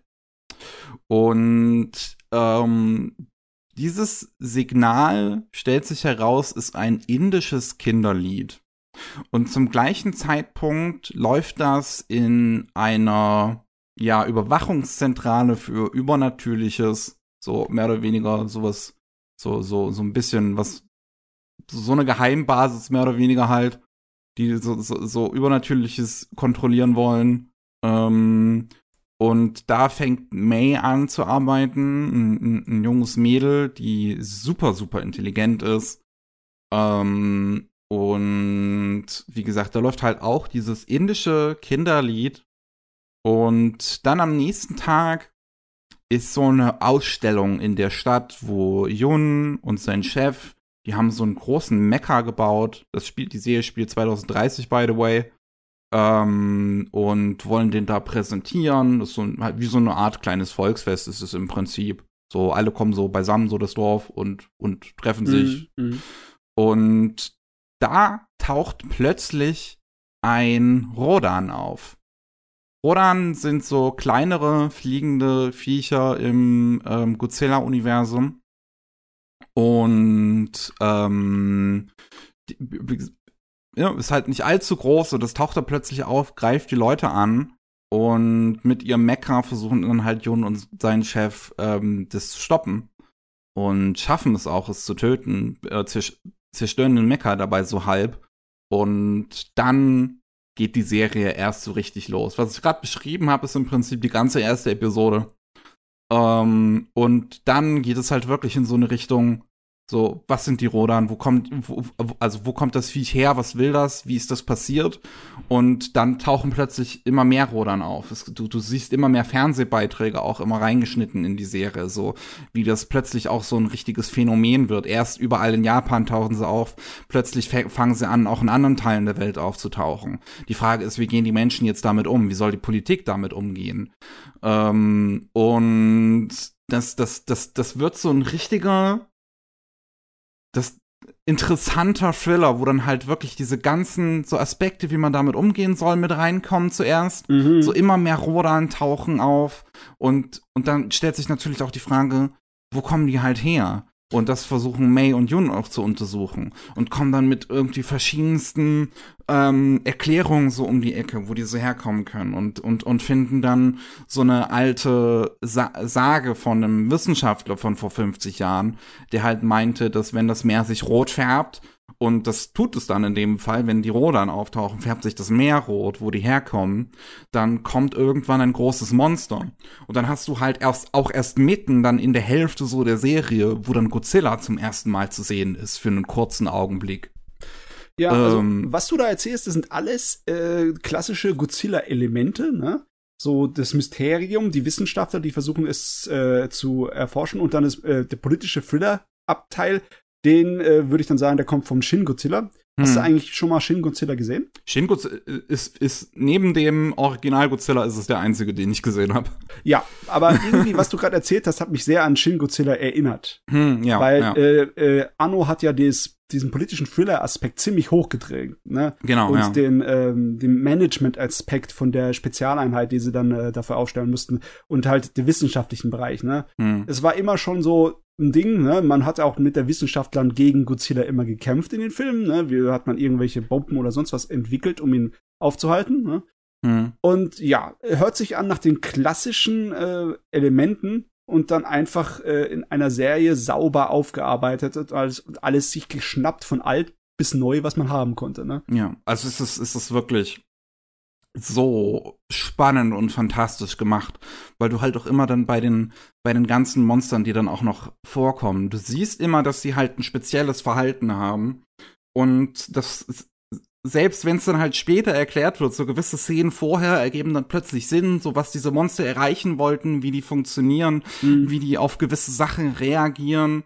Ist, wenn dann in einer der ersten Episoden zum Beispiel ein, ein kleineres Monster auftaucht, was so ein bisschen echsenmäßig ist auch, ähm, läuft dann in so einem Wald umher und sieht dann, begegnet dann plötzlich einen Jäger. Und dieser Jäger aus Angst schießt halt auf dieses Monster und trifft es damit. Aber später, wenn sie diesem Monster nochmal begegnen und drauf schießen, dann weiß es sich plötzlich zu verteidigen. Weil, und dann stellen sie halt irgendwie heraus, hm, das ist, an sich ist es noch ein Baby, was anscheinend gerade lernt, wie unsere Welt funktioniert und halt sich auch nur gegen die Waffe im ersten Moment nicht verteidigen konnte, weil es nicht wusste, dass es eine Waffe ist. Mhm. Ähm, und, und solche interessanten Aspekte werden dann die ganze Zeit immer wieder mit reingeworfen. So wie diese Monster funktionieren und halt auch dieser ganze Aspekt letzten Endes, wo die herkommen und was sie für die Menschheit letzten Endes bedeuten. Da kommen dann diese sing singulären Punkte ins Spiel, die dann so ein unfassbares Galaxy Brain an, an, an, an, an Physik einfach um die Ecke werfen. Also, ich weiß, ich, ich weiß nicht letzten Endes, ob ich überhaupt ganz verstanden habe, was die Aber- singulären Punkte überhaupt sind. Weil gleichzeitig, äh, im, im, im gleichen Moment, wie Godzilla dann auftaucht, entdecken sie eine, ähm, eine Art Material, was ähm, Licht für immer speichern kann, ähm, was aber auch wie, wie, wie soll ich das funktionieren? Äh, wie, soll, wie soll ich das sagen? Was, was, was, was Licht weitersenden kann, obwohl, also in, in, in, stärkerer Frequenz weiterschicken kann oder in, in, in stärkere Energie, das ist das Wort, in stärkere Energie weiterschicken kann, als es abbekommt. Was ja physikalisch eigentlich unmöglich ist. Nee, nee, nee, nee, das wird nicht gehen. Äh, Kannst und, nix von und- nix herholen. und dann stellen die halt irgendwie fest, dass dieses Material sozusagen durch die Zeit reist. Es nimmt mehr Energie als äh, äh, ähm, da ist halt von von irgendwie von der Vergangenheit, wo es noch mehr Energie abbekommen hat und das ist es ist so wild. also da gibt es einige Sachen, die mich sehr interessieren. Einmal, dass sie das ganze Godzilla-Monster-Universum sozusagen aufbauen und Hm. nochmal ähm, in ihre eigene Variante dann sozusagen äh, umbasteln. Das macht es natürlich super für Leute, die noch keine Ahnung haben von Godzilla. Ne? ja, ja. Die kriegen dann das ganze Universum erklärt, auch wenn es nicht unbedingt eins zu eins sich mit den alten Godzilla-Sachen hier deckt. Ja. Du hast zumindestens wahrscheinlich, das basiert wahrscheinlich auf den ganzen alten Godzilla-Sachen. Und da hast du eine schöne Interpretation davon, die schön umfassend ist. So dass du nicht einfach da hilfst, so, was ist denn das für ein Vieh, ne? Sondern du Mhm. kannst sagen, oh, das ist das Vieh, oh scheiße, jetzt haben wir Probleme. Ja, ja, dann kommen dann halt diese ganzen, auch einzelnen Monster halt immer so nachhinein auf, werden dann so erklärt und auch die Namensgebung finde ich auch immer irgendwie witzig, wenn die dann irgendwie überlegen, hm, wie soll man das Ding nennen? Und dieses eine Actionvieh im Wald geben die dann irgendwie einen speziellen Namen, weil der Bürgermeister von der Stadt in der Nähe, dessen Tochter hat das mal so genannt und dann hat sich das irgendwie adaptiert. Ähm, und, und da kommen halt auch so viele menschliche Aspekte einfach in diese Serie mit rein und so eine, so eine, so eine Sozialkritik landet irgendwie mit drin, da sind viele philosophische Themen auch mit drin in diese Serie. So wirklich so, so wie, was ist das Leben, wie entspringt es, wie können wir damit umgehen, wie gehen wir mit Lebensformen um, die wir nicht verstehen. Da sind viele, besonders in der zweiten Hälfte wird das Ganze auch immer biblischer fast schon so von den, von der, ähm, äh, wie, wie, wie sagt man, äh, nicht unbedingt von den Themen, sondern ähm, von den Ausmaßen oder was? Nee, nee, ich, ich komme gerade nicht auf das Wort, was ich suche. Also es hat sehr viele biblische an, so biblisch angehaucht im Prinzip. So, also es, es, es fühlt sich, also die zweite Hälfte fühlt sich unfassbar nach Evangelion an. okay. Ähm, besonders, wie gesagt, die Meere werden plötzlich alle rot. Ähm, auch ganz Tokio ist, ist, ist von, so einer, von so einer roten Wolke umgeben. Und äh, wenn die dann weggeht, ist auch plötzlich alles in dieser Gegend so, so, so liegt so rotes Stoff irgendwie, rote Zeug liegt da irgendwie drauf. Und das, das sieht alles so unglaublich apokalyptisch aus, so nach dem, nach wirklich, als wäre das jüngste, als wäre Godzilla das jüngste Gericht. Ui, ui, ui, ui, ui. Ja, das hört sich ja nach einer geilen Fantasy- und äh, Science-Fiction-Serie an. Es ja, ist absolut. Fiction, ne? ja. Es ist absolut. Das ist halt, das ist eine Serie, die eine Spannungskurve hat, die halt nur nach oben geht. Letzten uh. Endes. Du, du, du fängst in der ersten Episode wirklich sehr tief an und das nimmt solche enormen Ausmaße gegen Ende an. Das Finale hat mir so eine unfassbare Gänsehaut gegeben. Ähm, das ist Wow. das hätte ich ja nicht erwartet, dass die Serie so viel Qualitäten mit sich bringt. Ich habe einfach nur gedacht, das ist halt mal wieder eine, nette Godzilla-Serie. Ich meine, Godzilla ist verkauft sich und ist im Moment gut gesehen, ne? Und da macht man einfach ein bisschen mehr dazu, weil man muss ja auf den Band, auf das äh, aufspringen, auf die Zug. Aber nee, anscheinend hat das mehr hinne dran. Ja, absolut. Kann es, kann es sein, dass es eine der besseren Godzilla-Sachen der letzten Jahre war? Hier das Gerät. Weil, könnte sein. Ich meine, ich kann es halt schlecht vergleichen. Shin Godzilla war ziemlich gut, das weiß ich. Mhm. Definitiv. Shin Godzilla war schon ein, ein Umbruch, was äh, so Qualität und Interesse an, an Godzilla angeht. Ja. Man und, darf halt nicht, man darf halt nicht den Godzilla irgendwie erwarten von Leuten in Anzügen, die sich gegenseitig verkloppen. Weil das ist es halt nicht. und ich glaube, das hat einige Leute vielleicht auch dran enttäuscht, weil die, die irgendwie die Ratings oder so, jetzt auf, auf meine Mädels zum Beispiel, sind nicht unbedingt hoch. Und ich kann mir halt vorstellen, dass vielleicht einige von einem langsamen Tempo abgetan sind oder halt von einem relativ unspektakulären Anfang und dann halt nicht so viel erwarten. Ähm, oder das, wie gesagt, ist halt nicht, nicht Leute in Anzügen sind, die sich verkloppen.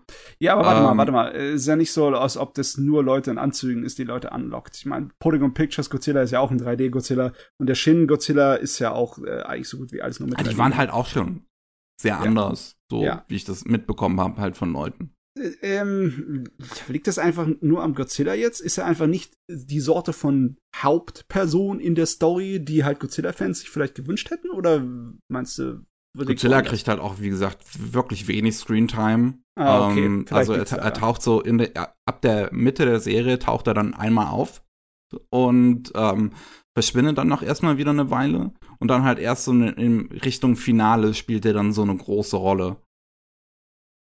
Okay, er ist halt Vorher halt geht's halt auch viel um die anderen Monster, die dann halt auch auftauchen.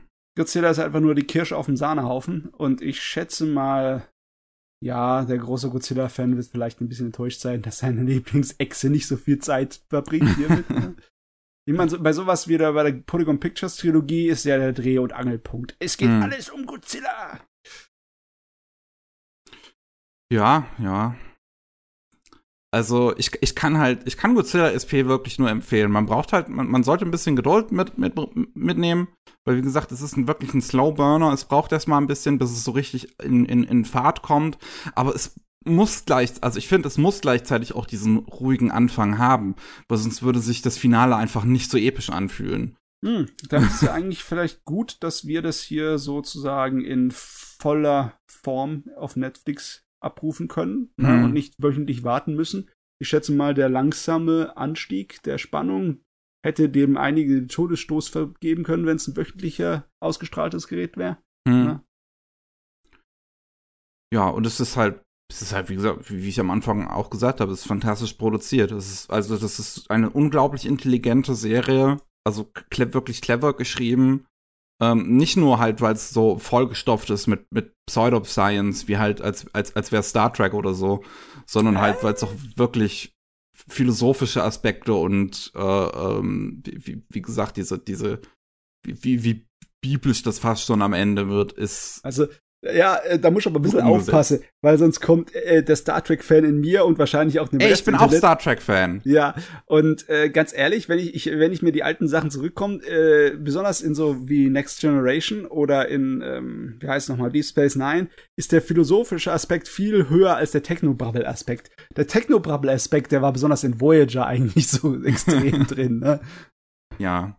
Ich finde, also im Anime-Bereich könnte man Godzilla SP vielleicht gut halt mit dem Science-Adventure-Serien vergleichen. Mit Steins Gate, mit Ah. Robotics Notes, Occultic Mhm. Nine, also Okay. Serien, also halt all diese Serien mit dem Semikolon in der Mitte, weil das zeichnen sie aus in ihrem Namen, Ja. ähm, die halt sehr gerne mit komplizierten Sachen um sich werfen. Ja, so, da kann man seinen Spaß mit haben. Dann weiß ich ja ganz genau, wenn ich mal in der Stimmung bin, wo ich mich hinwenden muss. ja. So, Gut. le- gut. Also du meintest, äh, also ich weiß nicht, hast du noch Sachen aus der ähm, äh, jetzt alten Saison, die du zu Ende geguckt hast? Oder, oder wolltest du noch über Sachen reden, die jetzt in der neuen Saison angefangen haben? Ja, ein bisschen was über die Sachen, die wir in der neuen Saison angefangen haben, aber vielleicht nur ein paar Worte. Ich meine, die äh, Hero Academia Staffel ist ja noch nicht zu Ende. Es ist nur die erste Ja. Hälfte mit ihrem kleinen Turnier-Trainingsarg ist vorbei. Da braucht man nicht allzu viel drüber sagen, außer dass es halt dieselbe Qualität wie immer ist und deswegen ganz nett und sehr schön. Aber ja, ähm, der Anfang dieser Saison, lass mich mal überlegen. Gibt es da irgendetwas, was so richtig, richtig bei mir so eingeschlagen hat? Ich meine, ich habe unseren Slimer, die erste Episode geguckt von der neuen. Es ist zwar nett, aber es ist halt immer noch der Slimer, ne? Wir könnten. es ist halt immer noch der Slimer. Ja, ich meine, da ist nichts viel Neueres zu sagen drüber. Über was wir, was ich vielleicht gerne reden möchte, ist unser Detektiv, der schon tot ist. Ah, ja, ja. Ist ja. Ja. direkt mit einer Doppelepisode gestartet. Genau, da kann man ein bisschen mehr drüber reden. Und zwar, ich bin eigentlich ziemlich ähm, begeistert von den Qualitäten dieses Gerät, aber er hat einen fundamentalen Schwachpunkt meiner Meinung nach. Ne? Es ist im Endeffekt die Sorte von Light Novel Story, wo du äh, richtig tolle Charaktere hast und richtig gute Dialoge. Es erinnert mich an äh, Senpai Does Not Dream, äh, Rascal Does Not Dream of Banis, äh, Senpai und so. Ne? Mhm, und es okay. erinnert mich auch an äh, Bakemonogatari in der Hinsicht, wie gut geschrieben ist von Dialogen her. Und es ist auch eine, eine geile Prämisse, dass du hast einen Hauptcharakter, der keine besonderen Fähigkeiten hat, außer dass er ein Talent dazu hat, immer in die schlimmsten Trubel äh, verwickelt zu werden, die es noch gibt. Egal, wo er hingeht, er, ja, er hat einfach das größte Pech, was das angeht. Beziehungsweise er zieht das magnetisch an. Irgendetwas, irgendein äh, Unfall, irgendein äh, kriminelles Verhängnis oder sonst irgendwas. Er wird immer in alles verwickelt. Und wir haben das, das Mädel, das fast schon übernatürlich begabt ist in allem, die Superdetektivin, die ihn aufschnappt und äh, sozusagen mit ihm eine Partnerschaft eingehen möchte. Und die ersten zwei Episoden sind halt äh, das Abenteuer, wie die sich treffen und im Endeffekt dann äh, sich entscheiden, zusammen, äh, ja, Partner zu werden. Hm? Und dann sagt die Story, sagt die Geschichte dir, ja, und diese Charaktere, diese richtig amüsanten und spaßigen Charaktere und ihre Dynamik und ihre ganzen Abenteuer, das erzähle ich dir nicht. Das erzähle ich dir nie, denn die Story geht nicht darum. Die Story geht darum, wie der Kerl sein Leben wieder zusammensetzen muss, nachdem seine Partnerin stirbt. Also nachdem der Detektiv Ja. schon tot ist. Und das ist irgendwie so ein richtiger Abturner für mich. Weißt du, so als es, ich kann es verstehen, warum er es macht. Es ist eine Art und Weise von Erzählsprung, um so auch ein kleines bisschen am, am Herzen zu ziehen und auch so äh, das die Sehnsucht am, am Leben zu erhalten nach Stories und was da passiert ist, weißt du, das Interesse, die Kuriosität. aber es ist halt so ein bisschen so eine Arschlochmäßige Art und Weise, sich da rauszuziehen aus der Verantwortung des Erzählers, ne? ist genauso wie diese Scheiße, wenn du sagst, aber es war doch alles nur ein Traum. Ne? Mhm. Und ähnlich fühle ich mich dabei, weil du also fängst mit einem fulminanten Anfang an, der auch eine supergeile Sakuga-Sequenz hat. Also ich, sieht man auch direkt im Trailer, diese, diese ja. Szenen da im Flugzeug, ja. die sind wirklich gut animiert. Fantastisch. Du fängst an mit Spannung, mit guten Charakteren und äh, mit guten Animationen und die werden dir richtig sympathisch. Und du hast Lust darauf äh, zu sehen, wie die sich keppeln und dann sagt die Story, nein, erzählen wir dir nicht ja, leck mich, dann, da kannst du mich mal, ja. Ich bin kurz, ich bin eigentlich, bin ich, eigentlich bin ich so ein Haar breiter vor, den ganzen Scheiß zu droppen und zu sagen, okay, das war, das waren nette zwei Episoden und das reicht mir auch. Ja, aber also da, da wird ja sicherlich auch trotzdem noch was mit ihr kommen. Ist sie ähm, halt, sie ist überall als Hauptfigur äh, trotzdem gecredited für die ganze Serie. Ja, ich schätze mal, die wird und, nur in äh, Rückblicken kommen. Denn sie ist put. Die, und die, ich, ich, und ich denke mal, die werden halt eine große Rolle spielen, so durchaus durch die Serie. So ein ja. bisschen Jaske-Style ja. halt. Hm. Ich weiß noch nicht. Mal sehen, mal sehen. Ich meine, der, der, Vorschau zur nächsten Episode hat dann gleich gesehen, dass das nächste Mädel sich an ihn ranreißt. Also der hat da doch wahrscheinlich ein Haarenproblem, so wie es aussieht. Und ah, immer diese, immer diese Light Novel-Protagonisten mit ihren ja. Haremproblemen. Und ich bin mir nicht hundertprozentig sicher. Äh, ja, sie haben mich halt angefüttert mit einer guten Prämisse und dann gesagt, ja, die Prämisse erzählen wir aber nicht, sondern wir zeigen dir nur noch die Scherben von der Prämisse. Das äh, weiß ich nicht, ob ich das mag. Naja, ich, ich bin mal gespannt drauf halt, in welche Richtung das jetzt weitergeht. Ja. Ansonsten, ähm, ich glaube, ich will noch nichts sagen zu Kobayashi's Dragon Maid, hm. weil ich möchte noch mehr gucken. Ja. Ähm, ich habe von unseren unserem Otome-Protagonisten, ne? Von unserer guten äh, Katharina Kleis so, habe ich. Ja, ja. Es ist auch wieder exakt dasselbe wie in der ersten Staffel und halt deswegen ähm, ganz nett, ne? Hm. Aber halt auch nichts Besonderes. So wie halt immer, ne? Ja. Und ansonsten habe ich noch nichts äh, wirklich geguckt, weil halt auch vieles noch nicht draußen ist. Es ist halt noch nicht, äh, es ist noch zu früh, um so wirklich über die Saison groß zu reden, über ihren Anfang. Okay. Ja. Deswegen gehen wir noch mal zur vergangenen Saison zurück und sprechen über einen Anime, der jetzt wohl zu Ende gegangen ist. Also, oder, oder, so, so, so ein Geheimtipp, den ich jetzt aktuell dabei beobachte, wie er mega durch die Decke geht. ja. Odd ja. Taxi. Ja. Oh, das finde ich richtig schön, dass Odd Taxi es geschafft hat, so sein, seinen Ruf zu machen und der Ruf eilt ihm voraus. Ja, das stimmt. Also, wow. Aber ich, wirklich, ich, wow. Ich habe es mir jetzt die Woche angeguckt, die 13 Episoden, ich muss, ich muss echt sagen, dass es eine unglaublich clevere und kreative Serie. Ja. Ähm, ein so durch, gut durchgeplantes Originalwerk von vorne bis hinten. Ähm, wie die ganzen Figuren da drin zusammenhängen, ist das ist so ein gutes äh, Figurennetz einfach. Ja. Also das oh. ist definitiv ein Kandidat für bestes Drehbuch des Jahres. Oh ja, schon, ja. Ne? ja. Das ist so gut geschrieben. Alles. Nicht nur die ganze Story und wie die Struktur zusammenhängt, ne? Obwohl, hm. das ist super fantastisch. Auch die Charaktere sind super. Und ja. die Dialoge sind super. Die Dieses Dialoge sind einfach, als hätte Tarantino Japanisch gelernt und hat, hat meint ja. jetzt, ich mach mal ein Anime. Es ist super klasse. es ist, es hat, es hat so eine Authentizität und Realismus drin, der von Anime äh, nicht so oft äh, zu erwarten ist. Das hm. ist super, echt. Ja, ah. das, also das ist großartig. Um, kurz nochmal für die Leute, die es jetzt vielleicht noch nicht so ganz mitbekommen haben. Wie gesagt, der ist ja jetzt erstmal eine längere Zeit so unterm Radar geflogen, der Anime. Es geht um ein Walross, das Taxi fährt ähm, durch Tokio. Und äh, darauf, da, da, ja, es, es, steigen immer wieder interessante Figuren ein, äh, mit denen er sich dann so ein bisschen unterhält, aber man merkt, dass ähm, da einiges im Hintergrund und Argen ist. Unser Protagonist hat anscheinend irgendjemanden bei sich zu Hause. Es, es, es, es könnte sich um ein Eidelmädel handeln, wie man ähm, ja auch so ein bisschen angedeutet bekommt. man, man merkt halt, irgendein Idol-Mädel ist halt verschwunden und da, danach wird gesucht. Ähm, aber es, es gibt auch irgendwie andere Kriminelle, die, die noch andere Dinge vorhaben. Ja, und das Walross gibt, gibt sich halt letzten Endes in so eine, in, in, in die sehr zwielichtigen Ecken Ja. Tokios. Ein richtiges Netz aus, ja, eine ganze Menge kriminelle Machenschaften, ne? Ja. Oh, das ist köstlich. Wie viele äh, Leute aus der Unterwelt da sich äh, blicken lassen. Und jeder von denen ist richtig schön bunt und interessant. Oh ja. Also, ich, ich, das, ich, ich, ich weiß gar nicht, wie man so, richtig anfangen soll, über diese Serie zu reden, weil die einfach, weil das so viel cooler Kram dran ist.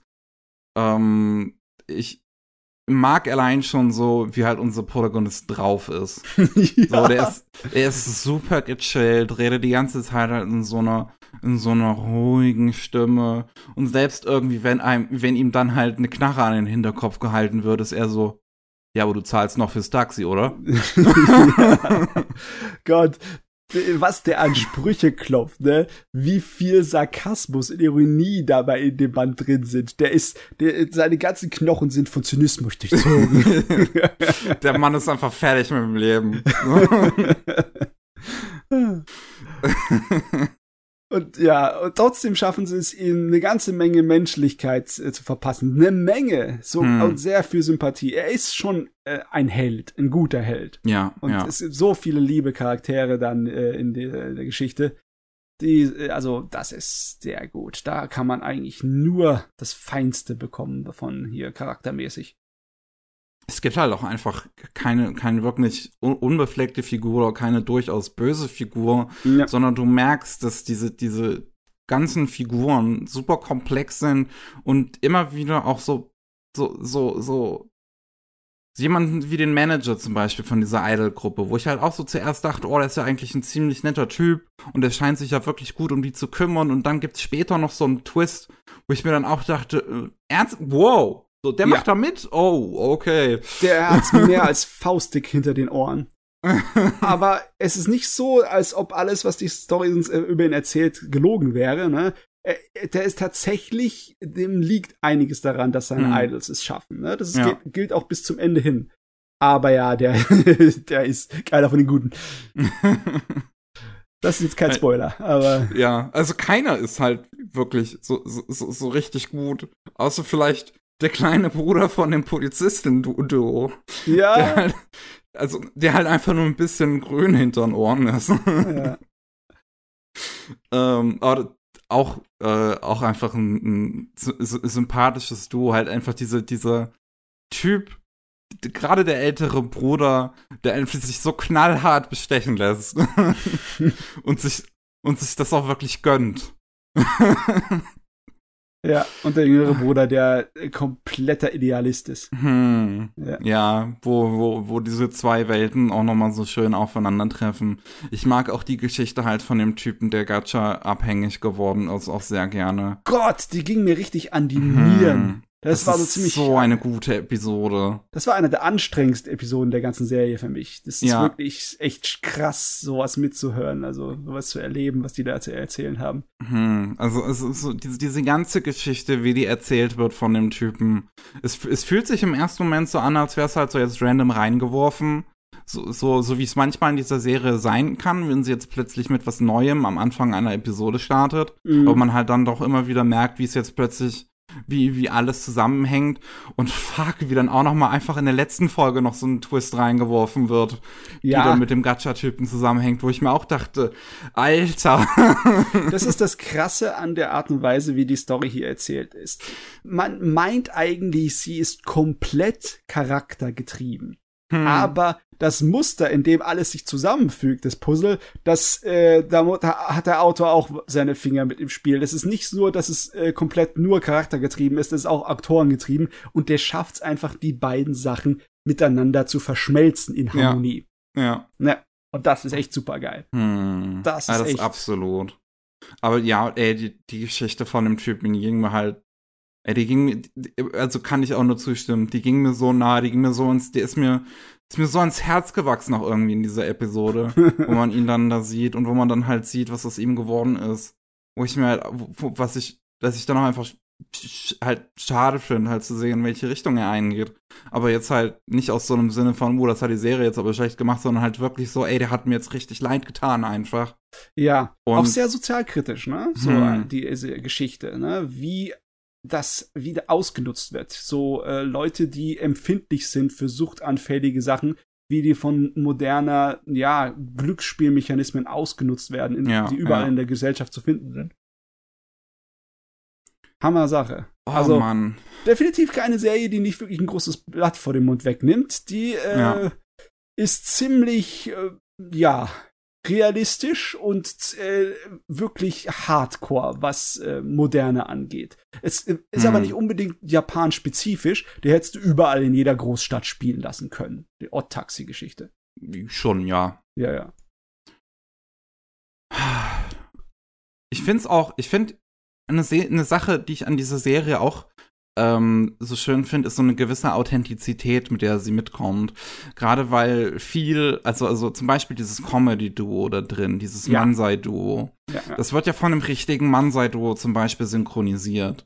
was, was, was du auch merkst, weil die halt nicht wie Synchronsprecher klingen, die beiden Fig Figuren. Ja. Und ähm, auch dieser, dieser Jano, dieser rappende Yakuza-Boss, ja. ähm, wird halt auch von einem Rapper synchronisiert. Die machen und, das so gut. ja, das kommt halt, und das, das, das ist halt so eine Sache, die ich wirklich schön finde an dieser Serie, dass alle Figuren so passend besetzt sind, dass sie auch immer mit so einer gewissen, mit so einem gewissen, ähm, wie, wie, wie, wie, wie soll ich das sagen? Ja, Authentizität habe ich ja eben schon ja. genutzt, das Wort. Das passt da am besten irgendwie dazu. Das ist alles so, so, glaubhaft, nahbar geschrieben. Also das, das, die, diese, das wirkt nie wie Bullshit, was man da sieht. Ja, das, das wirkt nicht irgendwie so aufgezwungen. Ja. Ich finde auch den, den Soundtrack tatsächlich von der Serie ziemlich cool. Oh, das äh, Opening ist so ein Hammer. Natürlich, das Opening Meine zum einen, das ist wahrscheinlich einfach das Beste, also zumindest bisher, was ich gesehen habe, das beste Opening des Jahres einfach. Ja, und es ist ein Jahr, in dem Jujutsu Kaisen, oder warte mal, war das Ending von Jujutsu Kaisen war letztes Jahr? Das war noch letztes Jahr. Okay, ja. Die zweite Hälfte von Jujutsu Kaisen kam ja dann dieses Jahr. Und also da das, war das Opening, das Ending nicht so stark. Äh, das zweite Opening von Jujutsu Kaisen finde ich aber auch superb. Das fand ja. ich noch gut, aber das fand ich nicht so gut wie das erste. Okay. Ja. Aber ja, trotzdem, hier, äh, Odd Taxi, der könnte jetzt schon die Krone mitnehmen. Ne? Ja, das ist ja. echt nicht einfach, sowas zu toppen. Absolut nicht. Und meine Fresse, ey, dieser, dieser letzte, dieser wirklich finale Twist der Serie mhm. ist so gut. Und der ist so gut aufgebaut in der Serie. Der war sehr clever. Der aber ist, ich, der, ja. wie, wie, der ist halt wirklich so gut aufgebaut. Und Leute hatten den so ab Episode 5 oder so, hatten die ersten Leute angefangen, das halt zu spekulieren, was, was halt dieser finale Twist ist. Und ich habe das in Crunchyroll zum Beispiel immer wieder in den Kommentaren gelesen, hm, das könnte ja so und so sein. Und ähm, und umso mehr man dann die Serie guckt, umso mehr fängt man dann halt plötzlich auch an, das zu glauben, weil diese Serie, ein guter Twist ist halt gut aufgebaut. Ja. Das, das, das, das ist so eine Sache. Ich finde zum Beispiel, wenn Leute so, oh, der Plot war mir jetzt viel zu vorhersehbar, automatisch als negativen Kritikpunkt immer benutzen, finde ich immer wieder weird. Weil halt ein guter Twist, den kannst du erraten. Ja. Weil er dir eben die Hinweise gibt. Der gibt dir gerade genug, ne? Ja. Und Oddtaxi hat es auch clever gemacht, ganz generell, dass es ein Originalwerk ist, bei dem du nicht nachgucken kannst, irgendwelche in einer Vorlage, hm, wie es dann genau, ausgeht. Ja. Ne? Und du hast, äh, du hast es nicht im Internet zu einfach gemacht, weil die die Prozessionsgeschwindigkeit des Internets mit so vielen Leuten, die etwas gucken, um dann irgendwelche Details herauszufinden, die ist erschreckend groß. Ne? ja. Das Internet kann da so schnell hinter irgendwelche Sachen kommen, die du nur angedeutet hast. Trotzdem hat die ganze Serie das so gemacht, dass sie nie zu wenig oder zu kryptisch war oder auch nie zu offensichtlich den Leuten es mit dem Löffel gefüttert hat. Mm. Aber es war immer so im Hintergrund, auch wenn du es nicht gemerkt hast, du hast es irgendwie so unbewusst mitbekommen, ne? Ja. Ja. Oh, und ist es dann auch einfach zufriedenstellend, wenn es dann am Ende halt wirklich so ist. ja, das ist natürlich super klasse. ja. Obwohl, ganz ehrlich, das ist auch der einzige minimalste Kritikpunkt, die ich hätte an der Serie, ist der Epilog. Weil ich weiß nicht, ob man das dann hier spoilen sollte. glaube nicht. Lassen wir es mal eher raus. Auf jeden Fall, der Epilog, der hat äh, meiner Meinung nach, dem fehlt ein bisschen der Charme. Besonders ganz am Ende, weil sie noch halt so ein kleines bisschen es ist nicht eine Fortsetzungs äh, Nee, das, ich würde nicht sagen, dass es Secret Bait ist. Das ist halt nee. einfach ein offenes Ende, damit sich diese Geschichte wie in so einem Kreis schließt. Genau. Also potenziell, dass man halt dann überlegen kann, was passiert jetzt in diesem Moment? Was würde da jetzt passieren? Und das ja. finde ich halt eigentlich auch so stark an diesem Finale, weil ich mir da wirklich dachte, holy shit, du kannst es doch jetzt nicht da enden lassen. Ja, es ist halt in der Hinsicht superb aber es hat mir auch meine verdammte Erdbeere von meinem Käsekuchen geklaut, ja? Jetzt habe ich zwar immer noch leckeren Käsekuchen, aber meine Erdbeere hat's mir geklaut, ne? äh, Was? Ja. Was soll das bedeuten? Es bedeutet, ich habe nicht mein komplettes, äh, völliges Happy End, ja? Es ist zwar alles aufgelistet, aber im Endeffekt, Gott verdammt, ich will komplette Sieg haben. Ich will den kompletten Sieg haben. Aber es passt Story. halt auch dann wiederum zur Geschichte halt einfach. Ja, es passt halt. Ich weiß, ich weiß. ah, ey, das ist so eine fucking gute Serie. Es ist wirklich unglaublich. Ich frag, ich, ich frag mich echt, wie das das japanische Produktionskomitee-System überlebt hat. So wenig küssen muss, der das greenlightet hat. Ah, Mann, weißt du noch am Anfang, der Trailer, der mir so, wo ich dann irgendwie so schlecht drauf eingestellt war, weil ja. ich gedacht habe, das ist mal wieder so ein Ding, wo halt episodenhaft ist und der schwätzt halt mit Leuten und die erzählen ihm seine Lebensgeschichte und dann irgendwie ein bisschen Philosophie über das Leben und die Welt und es ist wahrscheinlich ein bisschen gezwungen draufgesetzt. Das ist ganz anders gekommen. Es ist so ganz anders gekommen. Irgendwie ja, das ist vielleicht noch ein kleiner Manke. Der Trailer, äh, ich weiß nicht, ob das nur an mir lag, dass ich ihn einfach in den falschen Hals bekommen habe, aber der Trailer hätte besser sein können. ja. Kön kann, man, kann man sagen, kann man vielleicht als Kritik anbringen, dass er vielleicht auch einen auf die falsche Pferde gelockt hat. Ja. By the way, äh, es gibt ja diese eine Figur in der Serie, die ähm, über Twitter viral gehen möchte. Und diese Tweets, die man dann da in der Serie sieht, die gibt's wirklich auf Twitter. Und das Krasse finde ich, dieser erste Tweet aus der ersten Episode zum Beispiel, der wurde ähm, hochgeladen auf, auf dem echten Twitter, Oktober 2020. Das sind drei Monate, bevor die Serie überhaupt angekündigt wurde. Virales Marketing. Aber so ganz heftig. Oh mein Gott, ey. Es, es, ist ja nicht mal wirklich Marketing in dem Sinne. Weil es konnte ja keiner was dann damit nee, anfangen. Nee, nee. Es ist einfach nur aus Spaß und der Freude äh, bisschen so erweiterte Realität mit der, heut, mit der jetzigen Twitter-Welt und mit der jetzigen Sozialmedienwelt zusammengeschmissen. Und das finde ich super clever, dass sie das, dass sie das hochgestellt haben, noch bevor diese Serie überhaupt bekannt war. Also, also bevor die Serie halt irgendwer kannte, aber wie gesagt, der erste Trailer kam überhaupt erst im Januar diesen Jahres. ja, ich meine, es gibt, es gibt einige Sachen schon in der Vergangenheit, die sich sowas getraut haben, das irgendwie zu verbinden. Aber hier, hier funktioniert's einfach, weil es halt einfach die Sorte von Serie ist. Mhm. Ne? Und deswegen bin ich gleich doppelt so froh, dass sie Anklang gefunden hat. Dass ja. sie durch Ruf sich verbreitet unter den ja. Fans, weißt du, durch Word of Mouth weil das passt sowas von zu der Serie wie die Faust aufs Auge. ja. Also das äh, dann jetzt habe ich wirklich das Gefühl auch, dass das ein Erfolg war, die Serie, ne? Dass sie das ja. erreicht hat, was sie machen wollte.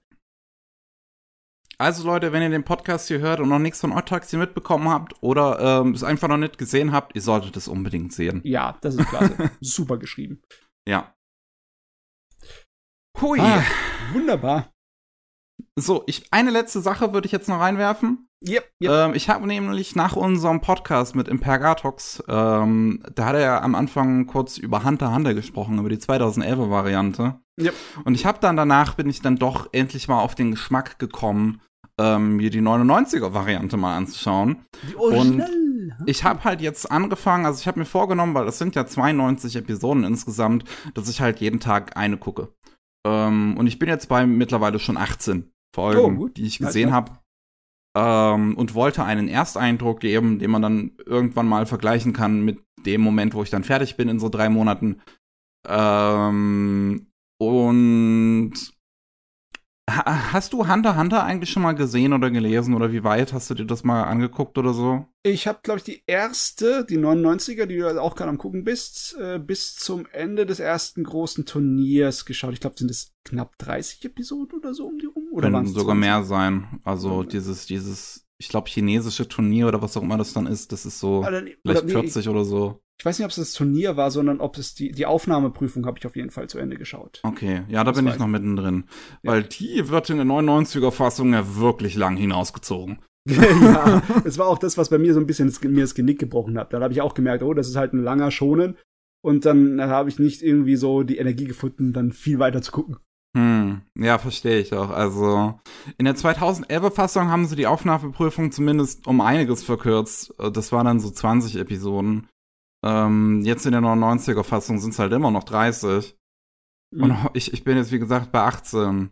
Und es ist bisher gab es nicht mal wirklich einen Kampf oder sowas. und es ist einfach so langsam. Und bei mir ist, es, es stellt sich halt bei mir so langsam die Frage, so, wieso gucke ich das überhaupt? Was, was, was gibt mir diese Serie? Was ist an der so besonders? Und da finde ich, einen, einen Punkt, über den ich bei Hunter Hunter noch nie nachgedacht habe, den du dann beim letzten Mal mit Emperga Talks besprochen hast, mhm. ist diese, diese Punkt von wegen, was ist ein Hunter überhaupt? Finde ich eigentlich eine, eine, eine, äh, einen guten Diskussionspunkt in dem Moment, weil bei, äh, bei den ganzen anderen Anime-Serien also in der Richtung hast du ja immer was, wo du dir zumindest irgendwie was drunter vorstellen kannst. Ja, ja. Ähm, und dann vielleicht auch weißt irgendwann, in was für eine Richtung das vielleicht irgendwie einschlagen muss. So, Demon Slayer, steht im Namen, um was es geht. Ja. Jujutsu Kaisen, die jagen halt einfach Fluche und Geister, ne? Ja. Ist einfach uh, zu verstehen. Naruto, es geht halt um Ninjas. Ja. Ähm, also, das, das, du hast bei diesen ganzen Shonen-Serien ne, halt immer irgendwie relativ, relativ einfach zu verstehenden Punkt, so um was es jetzt geht. So, und bei Hunter Hunter so jetzt immer noch, vor allem wenn man dann halt die Aufnahmeprüfung immer noch guckt, so ist halt erstmal unklar, was jetzt ein Hunter überhaupt ist und was er sein kann und was deren Aufgabe in der Welt ist. Und dann wird dir halt immer wieder vorgestellt, so was es irgendwie für verschiedene Hunter auch irgendwie alles gibt. Und wo, also irgendwie, es gibt ja dann diese Gourmet-Hunter, die mhm. dann diese eine Auf Aufgabe halt stellen. Ähm, es gibt die Blacklist-Hunter, die irgendwie Kopfgeld jagen. Aber dann, dann gibt's halt noch, keine Ahnung, was es noch alles für verschiedene Hunter gibt, die dir dann halt so, so vorgestellt werden in diesen ersten paar Episoden. Irgendwie einer, der halt Kapitän ist auf dem Schiff. Ähm, ja, so. Wo man ja. erstmal jetzt nichts wirklich mit anfangen kann. So, so, was, wer seid ihr? Was, was macht euch jetzt so besonders? Was ist jetzt ein Hunter? Ja, es ist wirklich so, je mehr die verdammte Serie einen die vorstellt, desto weniger hat man den großen Durchblick. Hunter sind einfach Leute mit Kräften, die tun und lassen, was sie wollen. Im Endeffekt ja, oder? Hunter sind einfach coole Leute. so mehr oder weniger. Hm. Ähm, und, und halt auch die Figuren, muss ich halt sagen, so weiß ich halt nicht. So. Ich, ich, ich, ich, ich kann mit denen allen irgendwie nicht so viel anfangen. Sie ich finde die alle nicht so ja. interessant. Sie sind exzentrisch, ne? Und bunt, aber ich hab's auch echt schwer gehabt, großen Sympathieträger zu finden. Ja. Weil Bon ist halt einfach nur super naiv. Ja. Und das ist halt sein Charakter, letzten Endes. Ähm, du, äh, du hast Leorio, der einfach nur die ganze Zeit über alles meckert. du hast Kurapika, der weiß ich nicht mal wirklich, was sein Charakter eigentlich ist. Er ist halt ruhig. Ja, er ist nicht wirklich ein Edgelord, ne? Ich hätte erst gedacht, das wäre seine Rolle, aber ist nicht so. Nicht ohne nicht hundertprozentig, ne? Ja. Killua ist so der Edgelord so ein bisschen. ist halt, ist halt der Auftragskiller. Ja. Ähm, der dann halt, ja, ein bisschen am Rad drehen kann, aber in der meisten Zeit sich eigentlich auch immer noch wie ein Kind benimmt. Ich, das ist Killua ist bis zum Zeitpunkt, zu dem Zeitpunkt bisher zumindest noch der interessanteste Figur, weil er halt wirklich diesen Gegensatz darstellt. So auf der einen Seite ist er halt ein brutaler Killer ähm, und zumindest dann irgendwie in Episode 16 oder so gab es dann halt diesen Moment, wo er bei der einen Prüfung dem Typen das Herz rausreißt. ähm, wo du zum ersten Mal so wirklich siehst, wie knallhart der Typ sein kann. Und dann auf der anderen Seite ist er halt immer noch dieses unschuldige Kind. Das ist zumindest ein interessanter Aspekt. Ja, aber. Punkte dafür. ähm, ja. Puh. Aber ganz ehrlich, ne, äh, da fand ich dann schon die Antagonisten, die Gegenspieler, meistens interessanter als unsere Protagonisten.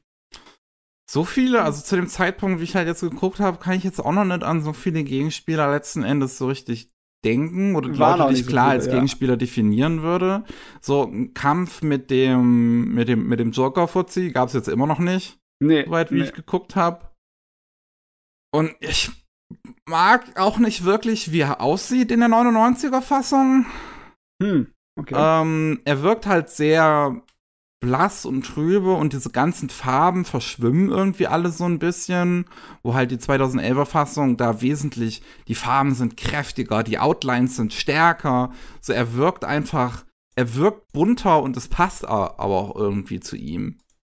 So, dass die Farben so kräftig an ihm sind, weil er ist ja dieser starke Charakter letzten Endes. Das Krasse ist, ich gucke gerade im Hintergrund einen direkten Videovergleich zwischen der äh, 99 und der 2011er Fassung.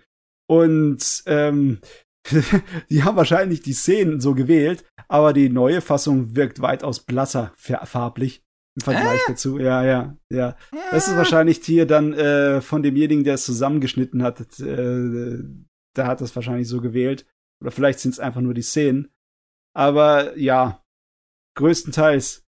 Manchmal sehen sie gleich aus, aber meistens haben die 2011er mehr Blau her. Zumindest in dem Schnitt, den ich hier mir angucke. Äh, okay. Aber, Eigentlich, also so, ich habe im Kopf, dass die eigentlich sehr farbenfroh war. Hm. Wesentlich bunter als jetzt die 99er Fassung. Ähm, ich gucke mir auch gerade mal einen Zusammenschnitt im Hintergrund einfach mal an. auf jeden Ähm, Fall. Die Serie macht's einen nicht einfach, ne? Wirklich nicht. Ja. Ui. Das stimmt schon. Also, ich, ich, ich habe halt vor, zumindest so zu diesem Punkt zu gucken, bei dem ich damals abgebrochen habe, als ich die 2011er Fassung gesehen habe. Das war halt auch so mitten in diesem Turnier, den es, Mhm. das es- das es dann gibt, nach diesem kurzen Arc, wo es um Kedoas Familie geht. Ähm, geht ja direkt ein gro großes Turnier los und da habe ich halt mittendrin abgebrochen. Ich würde es zumindest mal fertig sehen wollen. Das wäre auch immer noch wahrscheinlich so Episode 50 oder so, I don't know. Ähm, ich kann mir vorstellen, ich, ich glaube, ich sehe gerade, also ich habe halt gerade auf YouTube einfach eingegeben, Hunter, Hunter 2011 versus 1999. Ja. Ich glaube, ich sehe den Zusammenschnitt, gerade denselben, den du meinst. Der so eine Million Aufrufe ungefähr hat. Yep. Ja, ja. Und diese Farbenfrohigkeit, zum Beispiel, die hier die 99er Fassung hat, sehe ich irgendwie gar nicht in der Serie, die ich mir gerade angucke. Also, Okay, vielleicht Ich weiß ist es nicht, aus dem vielleicht ist- späteren Part. ja, das kann halt gut sein, dass es aus einer OVA dort vielleicht sowas schon ist, wo halt höhere, höhere Production Values dann wahrscheinlich da waren, als halt für eine TV-Serie. Ähm, weil auch die Character Designs sehen ein bisschen anders aus. Kurapika sieht hier nicht ganz aus, wie es in der 99, also wie es in der TV-Serie zumindest tut. Hm. Ähm, Ja, da fehlt mir einfach wirklich der Durchblick und es ist auch echt so schwer, den Durchblick zu bekommen. Ich Hm. meine, das ist komisch, ne? Eine schonen Serie macht's einem generell doch weitaus einfacher. Ich kann mir nicht vorstellen, dass ich irgendwie jetzt locker eine andere schonen Serie im Kopf hätte, die es einem so schwer macht wie Hunter x Hunter. Äh, ja. Ich werde halt, wie gesagt, ich werde noch ein bisschen weiter gucken, aber ich weiß halt, ich. So, so, ich weiß halt auch einfach nicht, was ich von halten soll, weil ich merke halt, das ist keine schlechte Serie, Mhm. so, und es gibt mir halt, so, so es hat immer mal wieder nette Momente, ähm, die vielleicht, die, mal, mal sieht's ganz cool aus, mal ist irgendwie ein guter Gag drin, ähm, mal sind auch coole Ideen drin, weil man gerade an diesen ganzen Prüfungen, ich halt auch immer wieder merke, oh, hey, das, da ist ja durchaus was Cleveres so auch dabei. Hm. Ähm, aber ich finde, so, so, so, es connectet einfach nicht mit mir an irgendeinem Punkt. So irgendwie diese Brücke zwischen mir und Hunter Hunter will irgendwie nicht so ganz aufgehen. Ja, ja, da ist es halt, ne? Wenn äh, dein Hirn sagt dir eines, aber dein Bauch sagt dir was anderes, ne? Es muss halt auch äh, vom Gefühl her passen, ne? Ja, Und da ist es halt sehr subjektiv, der Anime-Genuss, der eigene, ne?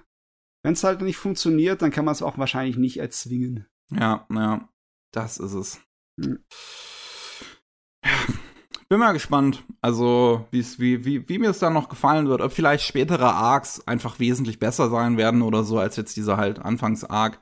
Ich weiß, dass ja ich den halt schon bei der 2011er Fassung eigentlich nicht so sehr mochte, weil er sich halt so lang zieht.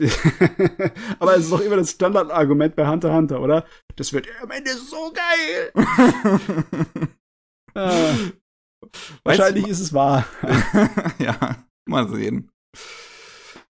Ich meine, halt irgendwas, so, so, beide Anime-Versionen haben ja auch immer hohe Kritiken und so bekommen. Und auch der Manga ist ja auch super beliebt und alles. Und so, da denke ich mir halt auch so, irgendwas muss ja dann da dran sein. Hm. So, irgendwas bringt ja die Leute dazu, das so, so sehr zu mögen, wie sie es tun. Und das versuche ich halt noch zu finden. Ja, ja. Besonders, wenn du es halt vergleichst mit einem sehr leicht zugänglichen schonen Hit, wie jetzt Jujutsu Kaisen, ne? Hm. Dann ist es, ähm, Da habe ich es halt wesentlich schneller gefunden. Ja. ja. Ich schätze mal, das ist ein Geschmack, auf den man kommen muss. Und die Fangemeinde weiß Bescheid, wir noch nicht. ja. Ah, jo.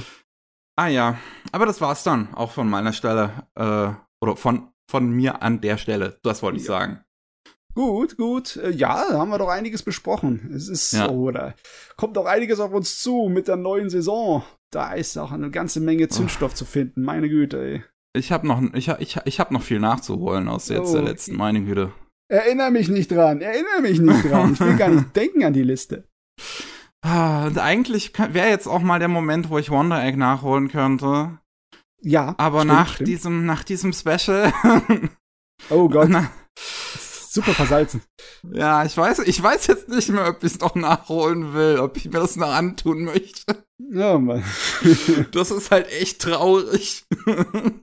Ja, ist irgendwie blöde, wenn du von vornherein weißt, dass äh, ist das Special eigentlich das Finale oder das ist was? das Finale, das sind im Prinzip die letzten zwei Folgen. okay, wenn du weißt, dass das Finale nichts Besonderes ist, ne, dann ist es nicht so einfach auf den Hm. Weg sich zu begehen. Es ist ja auch immer das Problem, so eine Serie bleibt halt am meisten für das Finale im Kopf. So keiner redet heute mehr über Game of Thrones, weil die letzten Staffeln waren scheiße. Ja, oh, ich weiß nicht, ob so der, also das ist besonderes Phänomen Game of Thrones. Ich habe auch nicht wirklich andere Sachen gesehen, die durch ein schlechtes Finale so abgestützt sind, und so Mhm. vernichtend geschlagen wurden. Ja. Ich meine, es gab eine Scrubs hat ganze zum Beispiel besser überlebt. Ja, es gab so viele Fernsehserien, die einfach gegen Ende schlecht waren, weil logischerweise das war der Grund, sie dann abzusetzen. So viel wie halt viele amerikanische Fernsehserien besonders halt serialisiert werden. Du machst es so lange, bis die, Bevölker äh, die Zuschauerzahl so weit runtergeht, dass du sagst halt, es lohnt sich nicht mehr, ne? Hm. Und das, dementsprechend sind die meisten letzteren Staffeln nicht so besonders. Nicht unbedingt große Katastrophen, aber halt nix, nix Feines, kein feines Finale. Das hat nicht unbedingt das Franchise zerstört. Mhm. Nee, nee. Aber hier bei, bei Game of Thrones hat das Franchise total zerstört. oh Gott. Ja. Ach ja, Ich hoffe, Und- dass bei Wonder Egg das nicht dasselbe ist. das, das ist es halt. Jetzt, jetzt bleibt halt die Frage offen, worüber die Leute reden, wenn sie über Wonder Egg reden oder was halt bei den Leuten im Kopf bleibt, wenn sie an Wonder Egg denken. Ich meine, wenn sie über das ganze Potenzial reden, ist es auch ein bisschen traurig, ne? Das hätte, dass man hätte erreichen können. Ja. Äh. Ach ja. Ich, äh, bevor wir noch weitere traurige Themen abrutschen, sollten wir an der Stelle lieber mal den Podcast beenden. Besser so. ja, besser so.